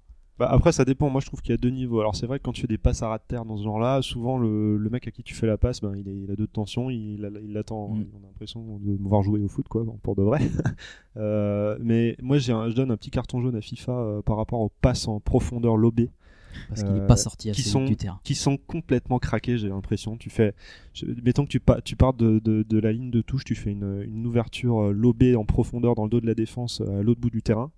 Euh, le défenseur est complètement à la ramasse. Et l'attaquant, en, en pleine course, s'il réussit son contrôle, il se retrouve devant le gardien. Et encore Et plus après le patch. C'est un, problème que j'avais, enfin, que moi je j'exploitais, on va dire, sur PES 5 à l'époque. On avait le même problème exactement, des ouvertures comme ça dans le dos de la défense. Et c'est vraiment dommage parce que ça, ça biaise complètement le jeu. Pourquoi? Parce que les défenseurs, bah, les défenseurs sont à l'ouest, quoi. C'est vraiment des plots. Puis du coup, tu n'as plus qu'à terminer sur l'autre abus du jeu qui est la frappe enroulée. Alors, l'autre abus, attends, on- on Il y en a on d'autres. n'a pas hein. fini de Ah les, ouais, non, parce de que les celui-là, quand même, dans le genre flagrant. Si on avait que deux des abus. on-. Oui. Ah, les deux plus flag- les deux qui m'ont le plus choqué en tout cas. On n'a pas parlé des têtes encore. Ça C'est- va Parce que là, vous êtes en train de- il y en a beaucoup des abus? Ah, les Oui. têtes. Oui, oui. Plus que, déséquilibre. plus que dans le 13 euh, Peut-être qu'on est devenu trop exigeant aussi, mais Non, en fait, ce qu'il y a, c'est qu'il y a eu des retours un peu sur, euh, sur certains abus qui avaient été corrigés justement au niveau des lobes et des frappes enroulées, euh, je pense notamment, et aussi des têtes. Euh, c'est vrai que c'était un truc de FIFA 10. ça, je crois, je me souviens de Drogba avec Chelsea qui mettait euh, 40 têtes par match. Tu tombais que sur des Chelsea en ligne, c'était horrible. Mais euh, ouais, c'est ça, on dirait qu'il y a un petit retour en arrière en fait, en plus des avancées qu'il y a. Donc c'est ouais, un peu frustrant. On va hein. parler des avancées tout à l'heure, hein, mais là, il y a vraiment des problèmes un peu bloquants avec ces, ces, nouveaux, euh, finalement, petits soucis. Euh, c'est des ajustements qui sont, qui sont nocifs aux parties en ligne parce que du coup, il y a des, des abus, il y a des gens qui vont enfin, continuellement tenter des passes lobées, euh, qui vont faire des centres, mais c'est que ça, quoi. Le- le- les matchs, maintenant, tu as l'impression c'est que euh, centre-tête, débordement, centre-tête, débordement, centre-tête. Et tu vois ça, euh, tu, tu prends euh, peut-être 2-3 buts par match comme ça, quoi. C'est. Alors, T'exagères, il y a aussi les corners. euh, Ouais. Ils sont absolument horribles. bah, de toute façon, tous les coups de pied arrêtés, les centres en, en général. hein. Ah oui, c'est vrai, c'est vrai que euh, d'ailleurs les, les coups francs de loin donnent beaucoup plus de buts. euh, sais, genre de 50 mètres euh, qui arrivent dans la surface et euh, là il y a un mec qui met sa tête. Enfin, Ça, c'est genre, pas mal, parce j'arrête qu'on pas en d'en prendre et d'en quasiment pas marquer. Moi j'en non, moi j'en Ouais. mettais un paquet dans le 13 hein. Ah Ça- ouais ouais, c'est vrai mais souvent je fous un cadavre dans le tas et puis t'as un mec toujours qui est à la réception quoi donc, euh, Ouais, c'est c'est pas faux, mais là j'ai enfin là c'est recrudescence, enfin même pas recrudescence, crudescence on dirait. Mais... Après, Mais, est-ce euh, que c'est pas parce qu'on sait pas encore vraiment gérer le duel aérien non euh, Je sais pas. ça m'étonnerait Bah, alors c'est ce que je pensais au début, mais euh, à force. Parce euh, qu'on avait dit ça de la défense tactique à l'origine quand on avait eu FIFA 12, euh, qui était vraiment contraignante et on a fini par s'y faire non, aujourd'hui. pas moi non, Ah ouais. moi je suis pas fait à ce truc là ah, elle, a- elle a disparu la défense tactique Non, non, elle est toujours. Est Toujours là. Non, mais la catastrophe de la défense tactique, c'est la, la façon dont tu mets les boutons, quoi. Donc, euh, je sais pas si, si tu laisses la config de base, c'est impossible de jouer. Hein. Euh, Enfin, ou alors, faut être, bah, perso, j'ai l'impression qu'il faut être un alien, quoi. Mais moi, j'y arriverai jamais. Moi, je me suis habitué avec. ouais. C'est quoi, c'est quoi la config de base de la défense euh Moi, je sais même plus. Moi, je la change à chaque fois Ah, je crois 3 ans. que c'est- Carré, non, pour, euh, pour, faire un, pour essayer de piquer le ballon. Et, euh, La défense tactique, c'était ce truc qui te gardait ton défenseur face à l'attaquant. euh, ouais, enfin, ouais. tu- oui tu t'appuies sur une maintiens- gâchette En tu fait, maintiens une gâchette, il le suit. Tu, maintiens, tu peux maintenir Voilà. la course en plus. Donc des- les deux gâchettes en même temps, déjà, ça commence à devenir tendu pour avoir accès aux boutons euh, principaux. Mais donc ouais, si le- si ton euh, si l'attaquant est en train de courir et que tu veux le suivre, c'est deux gâchettes en même temps. Si je dis pas de bêtises. Et c'est vrai qu'à un moment, c'est Twister le truc. Quoi. Euh, hop, euh, bouton, gâchette. euh. Mais justement, une fois que tu as trouvé ta, ta configuration de, de boutons qui, qui te permet de bien jouer, moi je trouve que c'est vraiment c'est génial. Enfin, j'ai toujours pris mon pied à défendre dans ce jeu grâce à, à la défense tactique, enfin depuis qu'ils l'ont mise. Et les, les rares fois où je suis retourné sur d'anciens FIFA, mais je trouvais ça horrible quoi. C'était la défense bourrin où t'appuyais juste sur pressing, t'avais deux joueurs qui arrivaient sur le, le ballon euh, limite automatiquement. Bon, C'est ça, peu... moi je pourrais pas m'y refaire. hein. Ah ouais, moi non plus. Toi, toi, tu t'apprécies la nouvelle défense tactique Hobbs? Bah, celle qui est, oui, tout ce qu'on a, toutes les évolutions qu'on a eues euh, là Bon, ça, ça pour fait deux aujourd'hui. ans, euh, ouais, ça fait deux ans. ouais. Parce que là, JB a l'air plus, euh, plus Bah, froid. disons que moi cette défense tactique c'est parce que ça correspond pas à mon jeu tu vois Mm. moi, moi, je suis quelqu'un qui me livre j'utilise pas ça donc euh, dès qu'il y a quelqu'un qui arrive je vais le presser moi-même tu vois Il faut pas savoir que que les matchs avec JB se terminent souvent en Voilà, 8, c'est- 8 5. c'est- euh, pas, pas tout le temps, ça, ça dépend, ça dépend des fois. Bon. Bah, ju- justement, euh, pour revenir à ces problèmes qu'on a évoqués tout à l'heure, hier j'étais à un tournoi officiel euh, FIFA, et donc j'ai pu en parler et constater aussi en, en vrai, hein, dans le cadre d'une LAN euh, sur FIFA 14 euh, Xbox. Attends, juste un instant, t'as été jusqu'à où dans le tournoi? Je suis arrivé en 16ème de finale, je suis sorti des poules, c'était mon objectif. Donc ça, Ah, Pas mal, pas mal, pas mal quand même. Bref, euh, j'en- j'en ai parlé à des mecs bon, qui connaissent bien, qui sont sur, le, sur ces jeux-là, des pro gamers qui jouent à FIFA depuis des années. Et euh, c'est vraiment, euh, on parlait des centres, des têtes et ce genre de choses, c'est vraiment quelque chose qui est très euh, problématique aujourd'hui. Pourquoi? Parce que bah, la plupart des matchs qu'on a fait, j'ai dû me prendre une dizaine de buts. Sur les 10 buts que j'ai pris, j'en ai pris 9 de la tête. Quoi. Alors forcément, vu qu'on est dans le cadre d'un tournoi, le but du jeu c'est de gagner, donc on abuse de ça. On abuse de ses têtes, on abuse de ses ouvertures en profondeur, et puis euh, bah, ça marche, donc, euh, donc on continue quoi. Le but c'est de gagner, on fait comme ça. Et voilà, bon. Après, on a, on a, euh, c'est Pougli qui, qui évoquait aussi ces problèmes de scénario dans les matchs. Euh, Par exemple, on est mené 2-0 à la 80e, et puis on se fait remonter 3-2, euh, on perd 3-2 à la fin du match.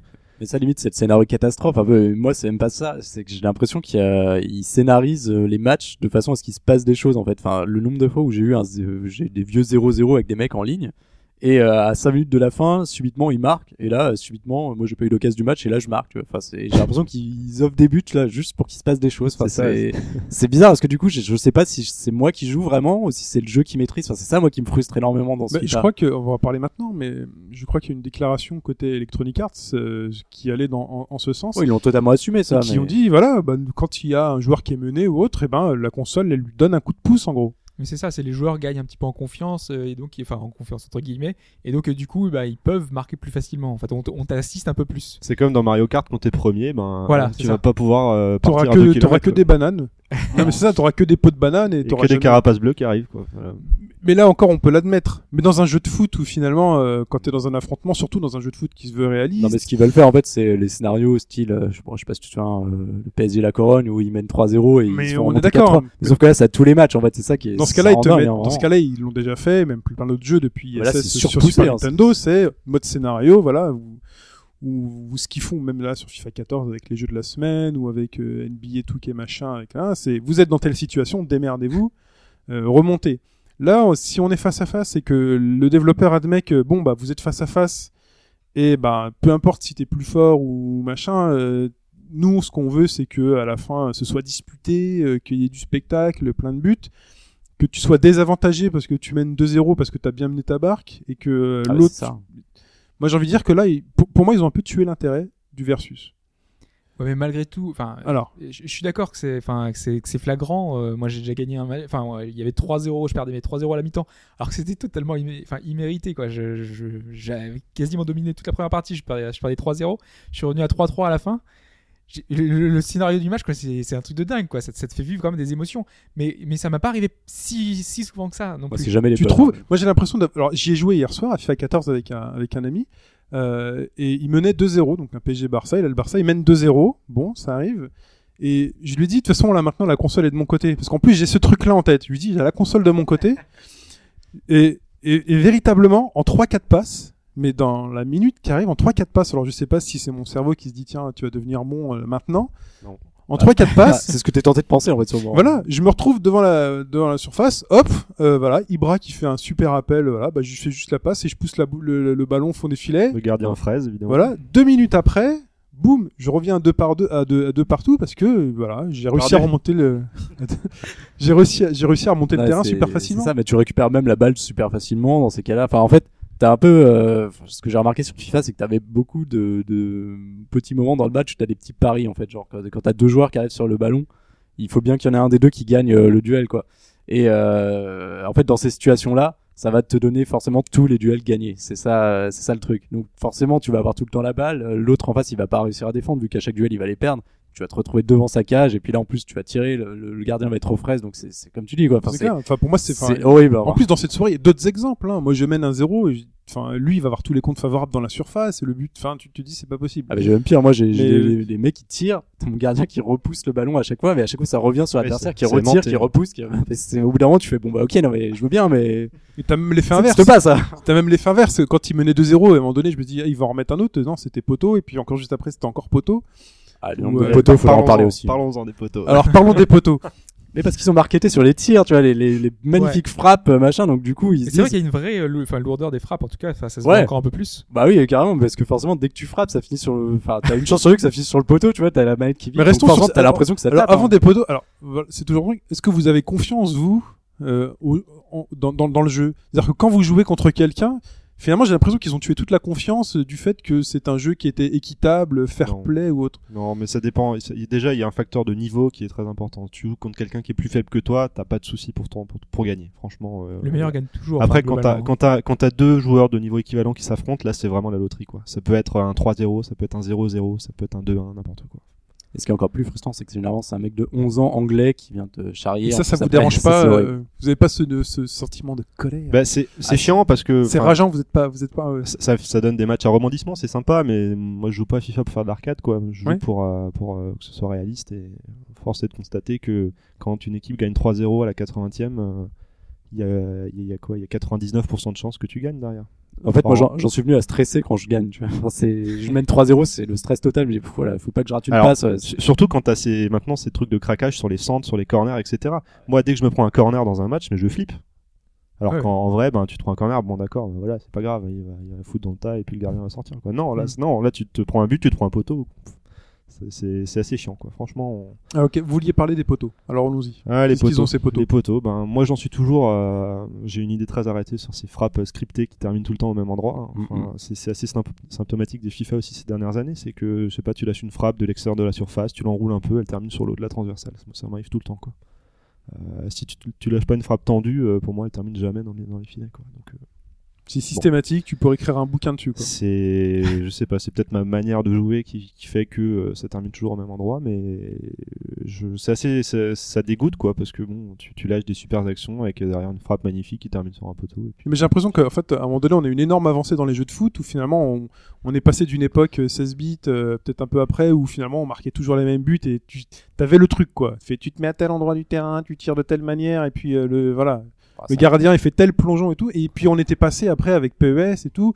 On était passé à un truc où finalement, t'avais jamais deux fois le même but, c'était génial. non mais non mais bien sûr là, il y avait des abus. Et là, j'ai l'impression à vous entendre que Non mais on n'est pas dans le l'extrême. Non, on n'est pas dans hein. l'extrême, mais j'ai l'impression qu'on reprend un peu cette direction Exactement. déjà avec la scénarisation et puis avec le fait que bah non, telle frappe, euh, telle frappe, ça rentre pas. non mais là on a un degré d'exigence qui a rien à voir avec ce qu'on avait avant. Je veux dire, le jeu en lui-même c'est, c'est de la tuerie. Mais c'est suffisant pour que tu puisses le constater et que ça puisse te dire. Oui, euh, mais le, c'est- le truc c'est aussi qu'on joue tout le temps et puis donc on se rend compte, on, on arrive justement à, à du sortir, jeu, on sort, on sort mais tous un les- jeu tous les- c'est fait pour être joué tout le temps. Pas forcément. Tu peux, tu peux jouer de temps en temps un petit match et arrêter. On est d'accord, C'est là, comme tu un jeu sur un iPhone ou quoi Puis les défauts de FIFA 13 et de FIFA 12 avant, enfin on les a vus et on, on en a dit euh, aussi quoi. Ouais, c'est souvent les mêmes qui reviennent en plus. Ah, pour le coup, FIFA 14, il y a des défauts qui sont flagrants d'entrée de jeu. Euh, Un truc dont on n'a pas parlé, euh, c'est tout ce qui est cafouillage. Moi, enfin, on a fait un tournoi avec des potes il y a pas plus tard que la semaine dernière, et putain, les...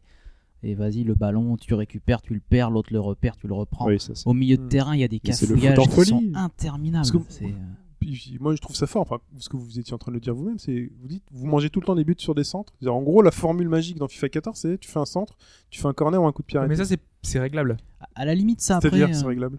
Bah, Parce que normalement ça devait être réglé cette semaine, ce sera ce sera patché normalement.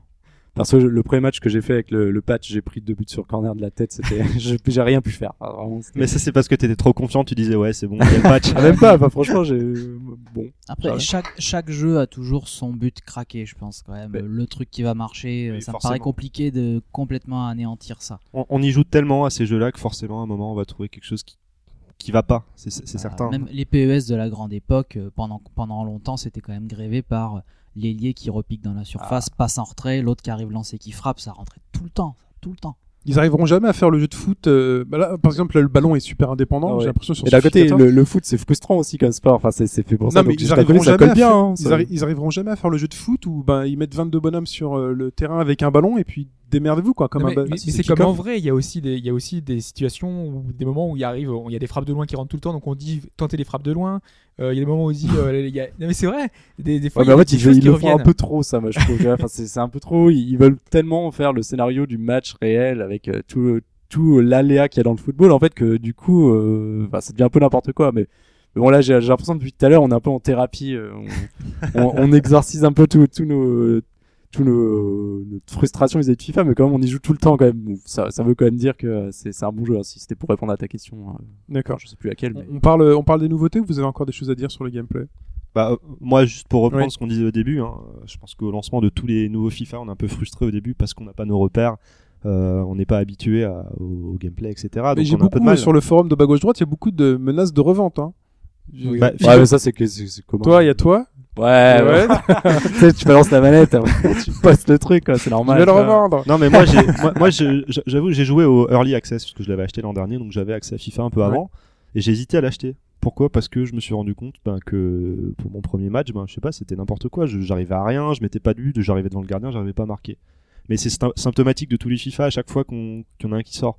À chaque fois, il faut une période d'adaptation pour retrouver ses réflexes, euh, s'adapter au nouveau gameplay, euh, pouvoir profiter des situations aussi qui sont craquées, telles que les têtes, etc. Mais c'est comme ça. Et franchement, bah, maintenant avec le recul, c'est pour ça qu'on a souhaité attendre aussi euh, faire ce podcast un petit peu après la sortie pour qu'on ait un peu plus de, recul par rapport à ce jeu-là. Bah, c'est de dire que bah, FIFA, au, final, moi j'adore ce nouveau système d'inertie du ballon qui, euh, qui n'est pas accroché au pied du joueur. Ça c'est très important et ça ramène énormément de réalisme. C'était déjà le cas dans FIFA 13, ça l'est encore plus dans FIFA 14. Maintenant, on a certes des problèmes qui seront peut-être euh, réglés par des patchs, on l'espère bientôt, notamment ces têtes, etc. Mais pour moi, FIFA 14, ça reste un jeu de, un jeu de malade et c'est le jeu que j'attends tous les ans. Donc euh, je suis très satisfait cette année. Ok, donc parlons des nouveautés. Alors, qu'est-ce qu'on pourrait noter comme nouveauté euh, forte? Eh ben moi je dirais pas grand chose au final. Il faut dire que FIFA euh, mise beaucoup sur FUT, FIFA Ultimate Team encore cette année. Euh, Ouais. et moi j'avoue que c'est le mode de jeu auquel je joue le plus. Euh, donc pour rappel, c'est le jeu de cartes entre guillemets hein, où tu Panini On dit souvent Panini, mais c'est un peu. Voilà. c'est un jeu, un jeu de cartes. hein, voilà, tu, tu, tu reçois un paquet de cartes avec des joueurs, des, des packs de d'amélioration, ce genre de choses, des packs d'équipe. Tu crées ton équipe toi-même, ça c'est très sympa. Donc tu peux, tu peux créer une osmose entre di- différents joueurs. Par exemple, ton rêve c'est d'associer Wayne Rooney avec Messi. Ben, bah, tu peux le faire si tu as assez de fric. Du fric que tu gagnes avec des matchs ou en achetant des packs, etc. Ouais, faut acheter beaucoup de packs, hein, parce que pour associer Rooney et Messi, euh, Voilà, bon. t'es milliardaire. En, mi- en microtransaction, toujours, hein, si tu veux. Tu peux, oui, micro- soit tu, soit tu payes des points Microsoft que tu échanges contre des points FIFA, etc. Soit tu, tu gagnes des matchs. euh, voilà, tu gagnes pas beaucoup, de points, mais bon, voilà. Beaucoup de matchs. Soit tu revends tes joueurs, voilà, tu essaies de faire du trading, etc. Tu as un aspect management. Voilà, c'est, un, c'est un mode de jeu qui marche très bien, qui doit ramener un blé fou à, à EA EA Sports. C'est pour ça qu'il me parie là-dessus. Et puis moi, je trouve que c'est super euh, de pouvoir créer son équipe de, de- de cette manière-là. Et cette année, ils l'ont bien amélioré surtout. hein. bah, ça a été bien amélioré, ouais, surtout. enfin, le vrai problème qu'on avait l'an dernier, c'était au niveau de l'interface qui était vraiment lourdissime. Ah ouais. Euh, c'était une plaide de, de naviguer dans ces menus. Putain, les heures que j'ai passées dans les, les menus de transfert. Le, le pire des trucs, en fait, c'était que tu pouvais euh, juste rechercher les joueurs par rapport à des caractéristiques, en fait. Euh, Style, euh, ce joueur est brésilien, il joue en Ligue 1, il est défenseur central. Tu cherches Thiago Silva, par exemple. Donc, tu mets le prix euh, de Thiago Silva qui coûte euh, 3 bras, au moins. Et, euh, et là, en fait, tu tombes sur plein de connards qui ont mis des Alex à, à 90 000, en fait, en espérant qu'il y ait un mec qui cherche Thiago Silva et qui passe, et qui, par erreur, achète un Alex à 90 000. Donc, enfin, tout, tout ça, maintenant, c'est fini parce que tu peux rechercher les joueurs par leur nom. Ah, Alors, ça, ça, ça paraît être une grande avance. Enfin, ça, ça paraît con pour euh, quelqu'un euh, qui n'a jamais joué à FUT, mais c'est une très très grande avancée euh, pour, euh, Et pour puis il y a la, comparaison des Et prix. ça, ouais, alors ça c'est magnifique. En fait, quand on a une carte, on peut dire euh, voir les prix euh, des autres euh, des autres enchères en fait, et du coup, tu peux directement voir si tu te fais arnaquer. euh, genre, euh, tu te dis, là, il reste deux minutes, euh, il y en a un joueur qui vaut euh, 10 000 crédits, et euh, si tu fais comparer et que tu vois que tous les autres ils sont à 1000, tu fais ah merde, j'allais faire une connerie quoi. Donc ça, ça, c'est super bien parce que avant, euh, tu mettais 3 heures à comparer, mais tu le faisais toi-même en fait. Ouais. Tu recherchais le nom du joueur et tout. euh, ah, de longues heures de perdu de ma vie. Alors qu'on m'explique ce truc dont vous avez parlé, moi qui m'étonne franchement, c'est que sur certains joueurs, euh, a priori, il y a des trusts qui sont faits par des mêmes joueurs, enfin donc euh, joueurs de console. euh, J'ai l'impression qu'ils qui ont, voilà, qui font des, des OPA, qui achètent tout- toutes les cartes d'un même. Comment c'est possible ça Oh, bah, c'est c'est assez rare quand même. C'est là, c'était au début du jeu parce qu'il n'y a pas encore beaucoup de cartes qui sont sorties. Donc euh, sur les cartes dorées, il y en avait quelques-uns des, des, des, des deals comme ça. Mais sinon, ah oui, après ça peut arriver sur certaines cartes. En fait, enfin, toutes les semaines, t'as une. Enfin, bon, il y a plusieurs cartes euh, boost qui sortent euh, durant l'année. Notamment, euh, toutes les semaines, il y a une équipe de la semaine euh, avec les joueurs qui ont fait les meilleures performances du week-end, on va dire. Donc tu retrouves régulièrement des Ribéry, etc. Et euh, ces cartes-là, en fait, ne sont disponibles que pendant la semaine dite. Donc, euh, une fois que cette semaine est passée, tu peux plus jamais retrouver cette carte-là dans les packs. Donc, forcément, il y en a un nombre limité sur le marché.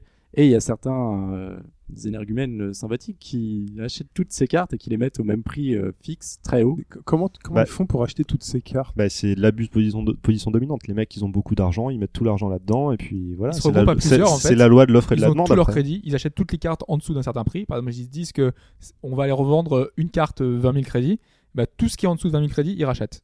Et après, eux, ils remettent en vente à 20 000. Donc du coup, tout, tout le, le marché passe à 20 000 quoi. Et c'est eux qui, qui ont le monopole sur cette carte-là finalement. C'est de la, ils ouais, ont c'est- racheté toutes les c'est cartes. de la spéculation. Mais vous, vous avez c'est pas ça, le c'est moyen d'acheter euh, une carte euh, Bah, Il- toi, tu peux de temps en temps passer outre, Elles sont arriver nombre- à trouver. Elles sont nombre limité ces cartes?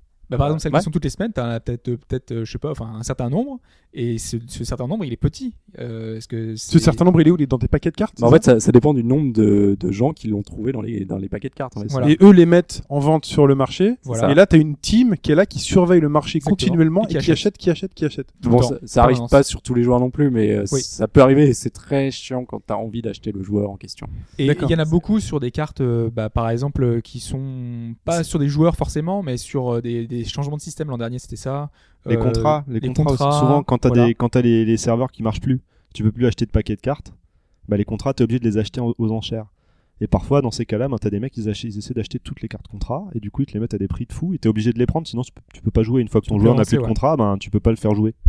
Donc c'est voilà, c'est un typique des problèmes qu'il peut y avoir. Bon, c'est rare qu'on ne puisse plus acheter de packs, mais quand ça arrive, on est Mais bien ça, c'est pas nouveau. Hein. C'est, ça fait déjà plusieurs éditions euh, depuis 4, ans que ça existe. Il y, a des- il y avait déjà ça à l'époque.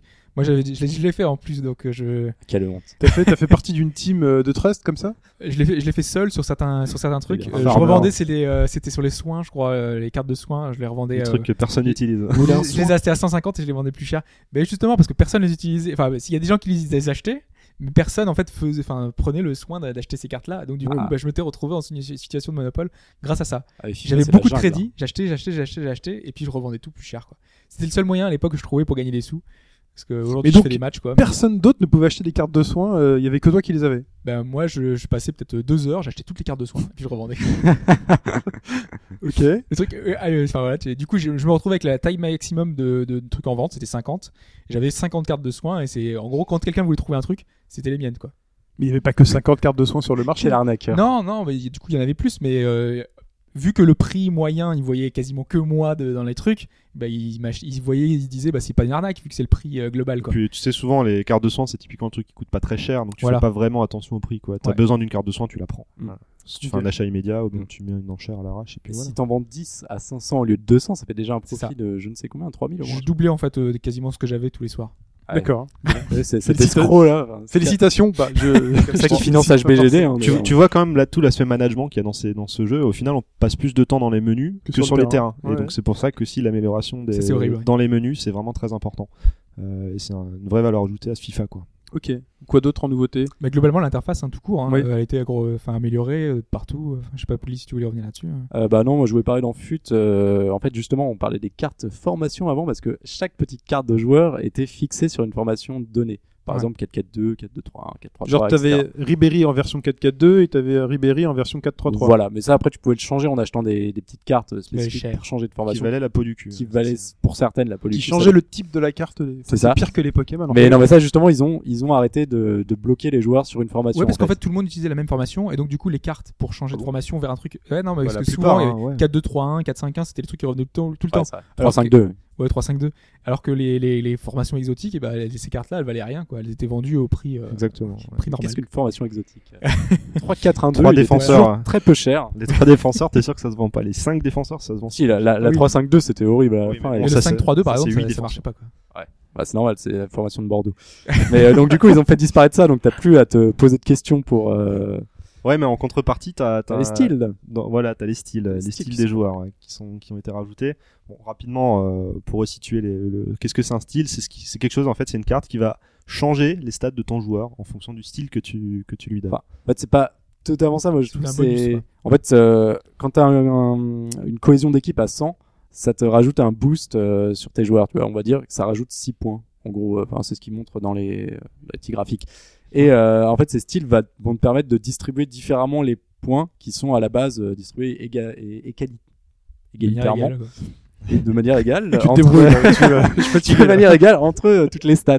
Donc là, par exemple, tu peux acheter euh, une, une carte de style qui va augmenter la vitesse et la défense euh, uniquement, par Donc, exemple. typiquement, le genre de quatre cartes qui vont se revendre la peau du cul, quoi. Dès que ça augmente la La vitesse, vitesse. quelque part, bah, t'es sûr que ça va coûter cher, quoi. Donc là, si t'as envie de faire un abus de position dominante, t'achètes toutes les cartes et tu les revends deux fois plus cher. Et tu peux avoir la chance de tomber dessus dans un paquet. Ouais, tout à fait. Ok. ouais. Toujours. Quoi d'autre? Alors, on peut parler peut-être des équipes. Après euh, les équipes, ouais, on a des nouveaux championnats qui ont été rajoutés. euh, c'est assez intéressant. Donc j'ai en tête le Chili, la Colombie, l'Argentine, euh, fait une team l'Arabie Colombie, euh, Saoudite. très bien. Euh, La voilà, Saoudite, elle était déjà. elle était déjà, pardon. Par contre, je sais pas si vous avez remarqué, euh, par exemple, moi j'ai pris un maillot de. Enfin, parce que j'avais une team Colombie, donc je voulais un maillot colombien. Et euh, quand euh, j'ai- je joue avec, euh, j'ai les personnages qui sont tout en vert, euh, vert et bleu. En Ouais. fait, le maillot n'existe pas. Donc je crois que c'est. En fait, j'ai pas compris ce que t'as dit. non, En fait, euh, le- normalement, au lieu d'avoir le maillot colombien de l'équipe que je devrais avoir, j'ai genre le personnage euh, skinné quoi. Enfin, j'ai pas le maillot qui apparaît. Ils sont nus?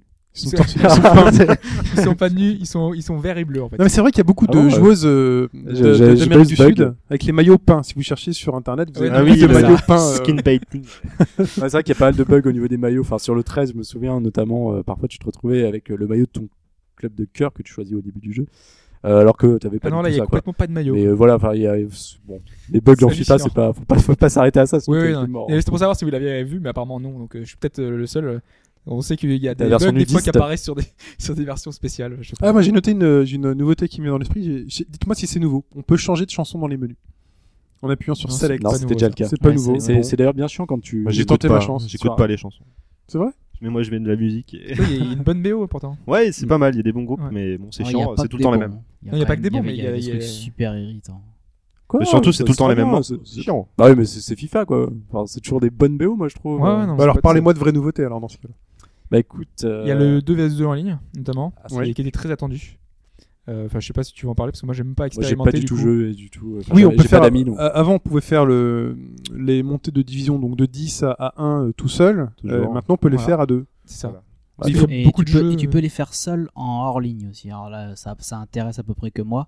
Non, mais il y avait déjà ça dans FUT en fait. Le offline c'est déjà euh, dispo. 2013, t'avais les saisons comme ça avec les C'est juste dans euh, FUT en fait, mais ça te permet de gagner de l'argent. Mais justement, d'ailleurs, ils ont amélioré ça. Maintenant, tu as le choix entre différentes compétitions pour euh, changer la difficulté et changer euh, les montants que tu gagnes. Enfin, Ouais, bref. Il me semblait que les saisons hors ligne c'était une nouveauté de cette année. Mais dans FIFA Ultimate, c'est, euh, enfin, c'était déjà présent en Ouais, fait, l'an dernier. Mais maintenant, c'est aussi disponible hors mode FIFA Ultimate. Et d'ailleurs, euh, d'ailleurs, un truc intéressant dans les FUT, on a aussi pas mal de stats sur tous nos amis. Et on peut voir que notre ami Hobbs ne joue pas en ligne, il joue que hors ligne. Et moi, toutes les secondes, j'ai des petits trucs. euh, la valeur du club a été euh, battue par euh, JB, euh, par Pouli. euh. Ouais, Il y c'est des- des petites alertes en Quelle fait. différence sur FUT euh, online et offline? Bah online, tu vas jouer contre, euh, bah, contre des vraies équipes, mais après, euh, voilà, tu, tu vas monter les divisions de la même manière. Je veux dire, tu auras 10 matchs par saison, il va te falloir 15 points pour monter, euh, de la même manière qu'en offline. Ouais. Seule différence. Moi, je fais souvent ça au début parce qu'en fait, euh, l'IA à l'origine, elle est un peu aux fraises, c'est elle est en semi, pro, pro, tout ça. Tu gagnes facilement de l'argent du coup. Tu, parce que tu sais des matchs faciles. euh, donc, Pourquoi du tout coup, de suite Hobbs là non mais c'est justement c'est pour te monter une équipe quoi. C'est au début euh, si tu joues en ligne euh, direct euh, les gars ils ont des teams de malades. Il n'y a pas que l'argent dans le football, monsieur. Euh, si un petit peu et justement. Je rappelle que la Real Sociedad a battu Lyon. Rappelez-moi leur budget, s'il vous plaît.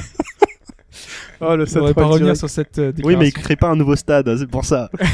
Ah, c'est pas faux. Ouais, je te, je te- je laisse. Non, non, mais justement dans FIFA Ultimate, euh, Team, quand tu fais les saisons en ligne, dès que tu commences, dès que tu veux faire, euh, faire une partie, bah direct, les autres ils ont des, des- des teams de fous quoi. Alors que toi que t'as commencé, t'as ouvert trois paquets, t'as juste euh, trois pauvres clampins qui, qui sont à peine bons à faire trois passes et, direct qui sont crevés. Bah là, justement, tu, si tu joues hors ligne, tu joues contre l'IA, bah ça te permet de gagner un peu de sous, de gagner Ouais. quelques crédits. Surtout qu'il y a des tournois qui permettent de débloquer certains packs.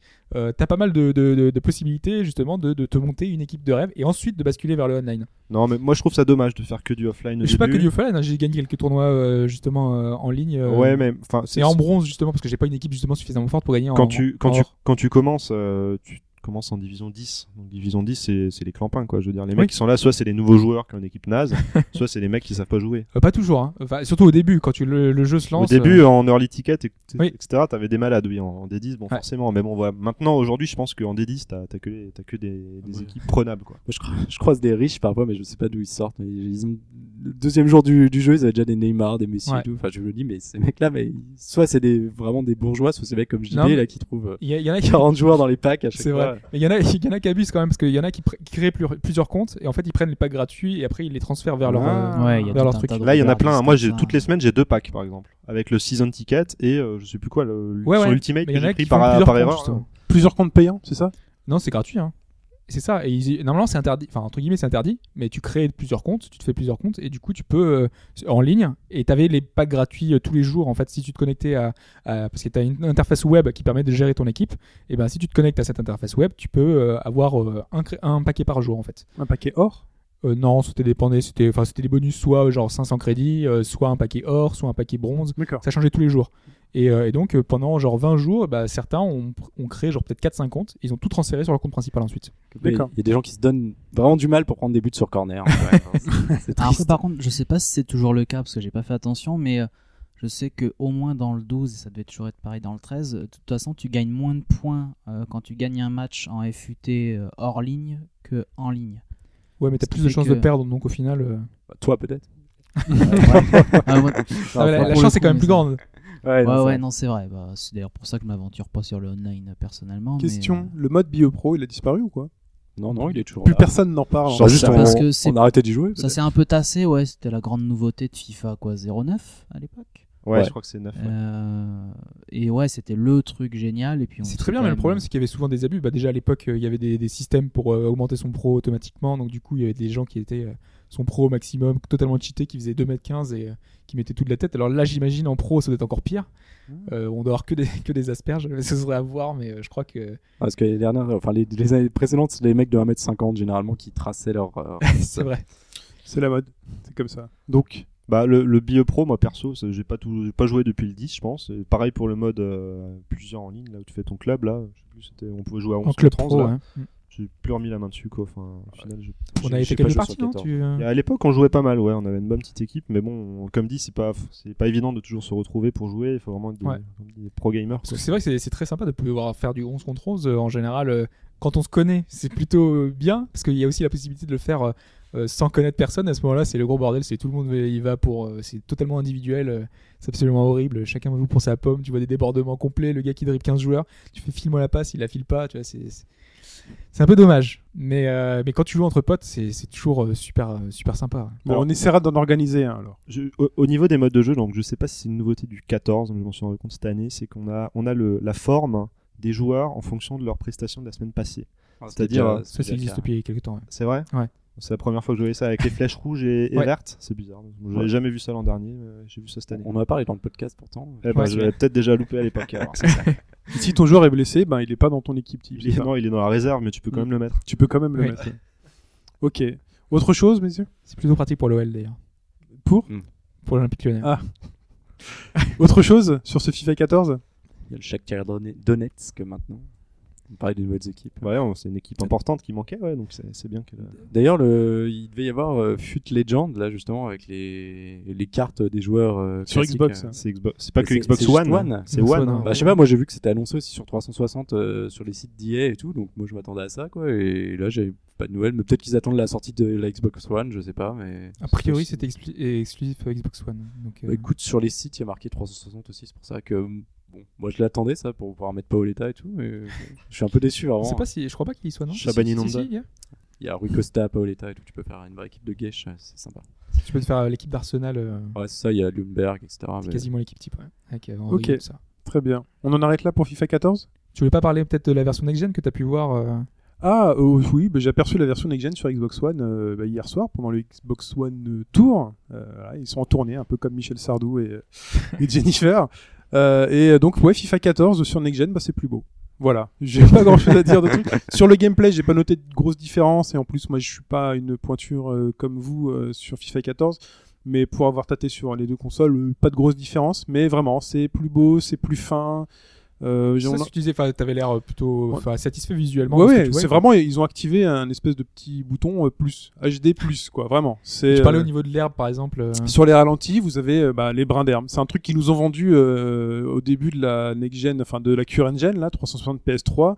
Et là, c'est vraiment quelque chose qu'on voit sur les ralentis. C'est-à-dire que les crampons s'enfoncent et on voit les, les, les brins d'herbe. Les lignes blanches sont des brins d'herbe pas en blanc. Et pas, euh, voilà. Donc, euh, vraiment des grosses différences sur les ralentis. Les joueurs, les- le grain de peau est vraiment fin. Les maillots sont beaux. Les ralentis ont de la gueule. euh, vraiment beaucoup de choses. Ouais. Ouais, non, mais justement, donc t'as pas senti, puisque cette, version euh, next-gen de FIFA 14 est supposée inaugurer le fameux moteur Ignite, qui est donc le, le moteur sur lequel vont être basés les FIFA à l'avenir, et qui en principe n'a pas été utilisé dans la version 360 ou la version PS3. Toi, t'as pas senti de différence particulière? Pas, non. Non, je n'ai pas senti. Parce Euh, que là, je relisais un Je sais peu pas, est-ce qu'il y a beaucoup qui jouent euh, avec Ibrahimovic euh, en ce moment sur FIFA 14 Bah oui. Mais J'ai l'impression qu'ils ont récupéré un truc un peu à la NBA 2K, c'est-à-dire que certains joueurs, tu les reconnais dans leur, euh, dans leur gestuelle balle au pied. Ah, mais ça fait un bout de temps, ça aussi. Ouais, ça fait un bout de temps. Bon, bah voilà. Ouais, c'est- c'était l'an dernier, je crois. C'était une nouveauté, mettre en avant le fait que les joueurs avaient leur technique un peu particulière, avaient leur. euh, Ouais, les, les, les joueurs qui ont, qui ont brillé l'année précédente, donc je pense cette année, tu auras du Ribéry, du Messi, du Ibrahimovic, qui ont leur style. Hein, du Ronaldo. Vraiment, ça c'est impressionnant parce que balle au pied, tu les reconnais hein, sur un petit contrôle un peu extérieur. Tu vois Ibrahimovic qui a des grandes jambes, qui a un grand buste, toi, mais qui s'en sort Je bien. pense que ça euh. va être plus flagrant justement sur une version next-gen avec les animations qui sont peut-être un peu plus. Voilà, mais vraiment plus de détails hein, sur le terrain, et les animations. Voilà, mais j'ai pas vraiment noté de plus de différence qu'un un gros lifting HD++. Quoi. En en tout cas, c'est comme euh, c'est comme rassurant de savoir que FIFA va quand même évoluer graphiquement parce que m- perso depuis le 11-12 euh, les différences même, ouais. graphiques euh, franchement c'est un scandale. Je pense que les vrais diffs se feront à partir de l'année prochaine sur le 15 et peut-être après le 16. Il faut leur laisser euh, très certainement du temps pour avoir un, un truc en plus, un truc qui fasse vraiment next gen. Moi, ce que j'attendrais, par exemple, c'est des choses qu'on voit un peu sur les jeux euh, qui arrivent, qui sont pas des jeux de foot, qui sont sur des textures euh, peut-être plus plus mates, plus réalistes, plus voilà. Là, aujourd'hui, on est euh, l'impression qu'on a fait un peu le tour, mais voilà, le gazon C'est est une direction vert. artistique, tu vois. C'est une direction artistique, mais vraiment, si on veut aller vers le réalisme, il faudrait que les couleurs, bah, du, les blancs des maillots soient moins blanc brillant, que le vert de la pelouse soit moins Bah, vert. surtout c'est les animations. Moi j'aimerais bien un maillot qui se déforme euh, quand le mec il court, euh, des expressions sur le visage, etc. Quoi. Là, vu je- les premières images avec Adriano qui transpire et tout, enfin c'était, c'est- Voilà, il y c'est avait ça. plein de choses C'est comme ça. ça. Moi, c'est ça que j'attends dans ces prochaines versions graphiquement, parce que bon, c'est vrai que là, on a atteint un palier aussi. On va dire que Mm. c'est très photoréaliste déjà, mais voilà, moi, je, je m'attends à autre chose, quoi. Et Voilà. dans les nouveautés, juste sur FIFA 14, là, ça vient de me revenir, on a zappé totalement, mais par rapport aux années précédentes, t'as vraiment euh, l'attaquant qui va faire attention à pas se mettre hors jeu euh, et euh, proposer toujours des appels euh, dans la profondeur. En fait, c'est aussi pour ça d'ailleurs que je pense que c'est abusé les les passes lobées euh, dont parlait JB tout à l'heure. Donc, enfin, moi ça, euh, par rapport à avant où t'avais ton ton attaquant qui allait comme un bœuf euh, devant les cages et qui restait hors jeu euh, pendant 3 heures, là c'est vraiment euh, une bonne différence j'ai trouvé.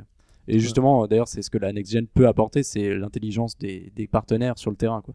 Parce que bon, les déplacements un peu hasardeux, euh, parfois c'est un peu rageant, comme tu dirais. Même si derrière il y a des mécaniques quand même assez complexes de mouvement, d'équipe et tout, euh, qui font que. Ils n'ont pas de comportement individuel en fait, euh, encore. Je pense qu'ils peuvent apporter peut-être un, un espèce de dia pour chaque personnage, pour chaque joueur, essayer de leur dire peut-être une particularité, peut-être soit ils sont plus défensifs, plus agressifs, plus en fonction de la personnalité du joueur, je sais pas, peut-être euh, travailler là-dessus. euh. Un jour peut-être donner des vraies consignes, un peu comme un coach euh, dans le vestiaire, en disant euh, quelle philosophie on veut donner, plutôt que de mettre des flèches avec des directions, essayer de donner des vraies consignes de toi, tu restes plus en retrait, mais quand tel joueur spécifiquement a le ballon, tu le suis. Dans les options, il y a déjà pas mal de choses, mais je- j'ai jamais trop trop fouillé non plus. euh. Pareil. Je joue pas trop avec les options. J'ai juste la, on a une un dispositif en fait avec la croix, la croix en bas à gauche de, de la manette. Ouais. Tu peux choisir si tu es en mode tactique, euh, pressing, euh, contre-attaque, etc. Ça s'applique pas aux joueurs individuellement, mais à l'équipe en général. De toute façon, vous, vous tomberez toujours contre un, contre un gros brutal qui vous mettra 5-1 avec une formation Ouais, pas mais- travaillée, alors ouais, que mais vous, il- vous avez tout. Il te mettra 5-1 à la 80e et tu vas gagner 6-5, donc c'est bon. tout, tout Ouais, ouais. peaufiné. Très bien. Euh, on en arrête là pour FIFA 14 On va peut-être faire juste un mini détour vers PES pour dire qu'on l'a pas oublié non plus que cette année. PES euh, PES Ouais, 2014. mais, euh, moi, pour l'avoir testé justement, donc euh, avec les potes sur, avec lesquels on a fait un tournoi FIFA 14, et euh, vu qu'on était quand même un petit peu déçus au global, je dis mais ça vous dit pas d'essayer PES quand même? Et de façon assez surprenante, bon, alors on est, c'est pas, il n'y a pas ce degré de un peu de perfection de FIFA, mais comme ça là, euh, en- au début, on a trouvé PES limite plus agréable, en tout cas moins frustrant que FIFA. Alors loin d'être parfait, hein, ils partent quand même d'a- d'assez loin, mais je sais pas, ça, hum, c'est peut-être aussi parce qu'il est plus arcade, je sais pas, mais euh, Ouais, je pense aussi. Je, je pense que c'est vraiment euh, symbolique de. Si tu t'amuses dès le début, ça veut dire que c'est arcade. ouais, c'est fait pour ça. il y a peut-être de Si ça. t'as du mal à rentrer dedans au début, ça veut dire qu'il faut apprendre à appréhender le jeu, etc.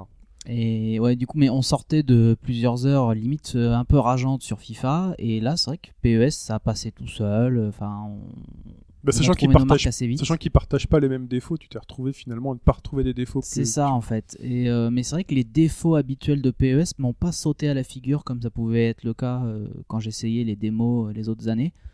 Bon, PES à mon avis est sur le bon chemin. Ça fait un petit moment qu'on dit ça, cela dit. Donc vrai que ça euh, se fait chaque 5 ans. année, ouais. ça c'est bon. pas réussi à passer la, la next gen. Là, il y a une nouvelle ça, gen. En bah, fait, c'est mauvais signe pour eux. peut-être- C'est peut-être l'anneau ou alors c'est leur chance de enfin euh, prendre le virage. Alors après c'est sûr que voilà chaque année de toute façon on aura toujours les fanboys qui nous diront le retour du roi, le retour du roi. Bon, euh, Il y en a beaucoup Non, moins. hein.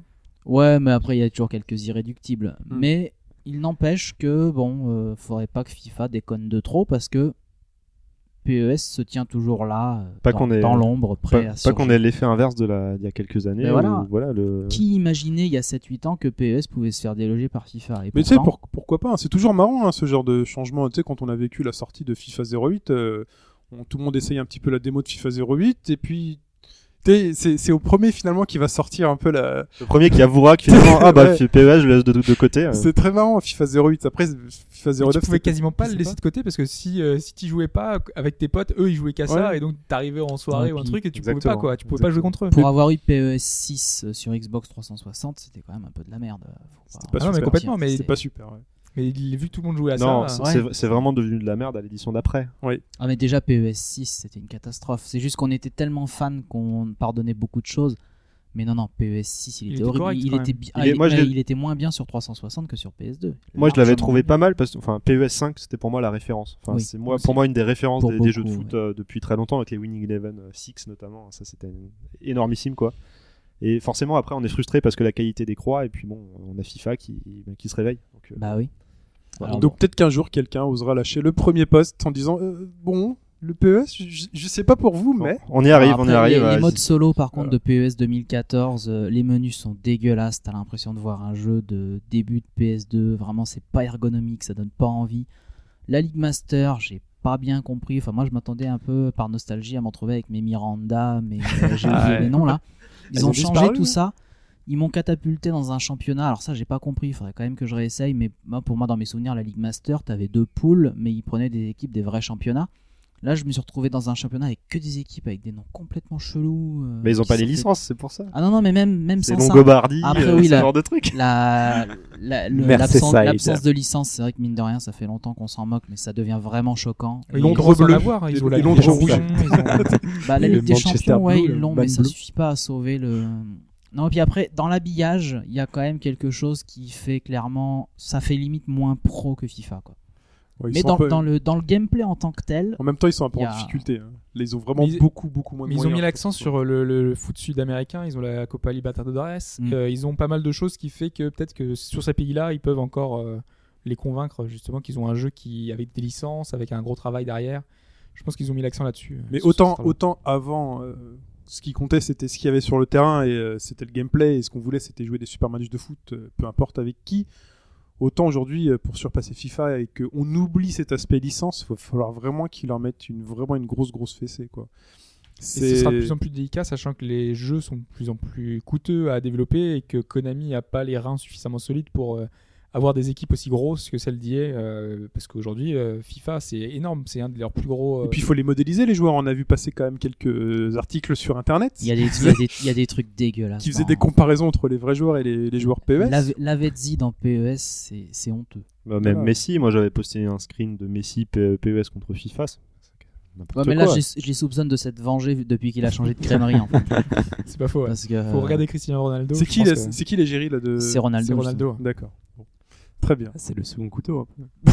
C'est- c'est vrai. Ça dépend le- pour qui. c'est Ah. peut-être l'année prochaine pour Ribéry sur PES.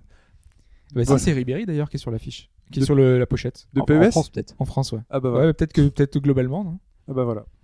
Très bien. On conclut là-dessus, sur cette ouverture. Alors bah, monsieur les experts, euh, je vous remercie. On se dit euh, rendez-vous pour euh, FIFA 15 peut-être. Peut-être avant pour euh, Hobbs, Shura, même si vous voulez revenir éventuellement. Bon, bon. bon, il y a un an à faire sur FIFA 14. Très chers auditeurs, auditrices, eh ben, on se retrouve la semaine prochaine. On parlera certainement d'autres gros jeux.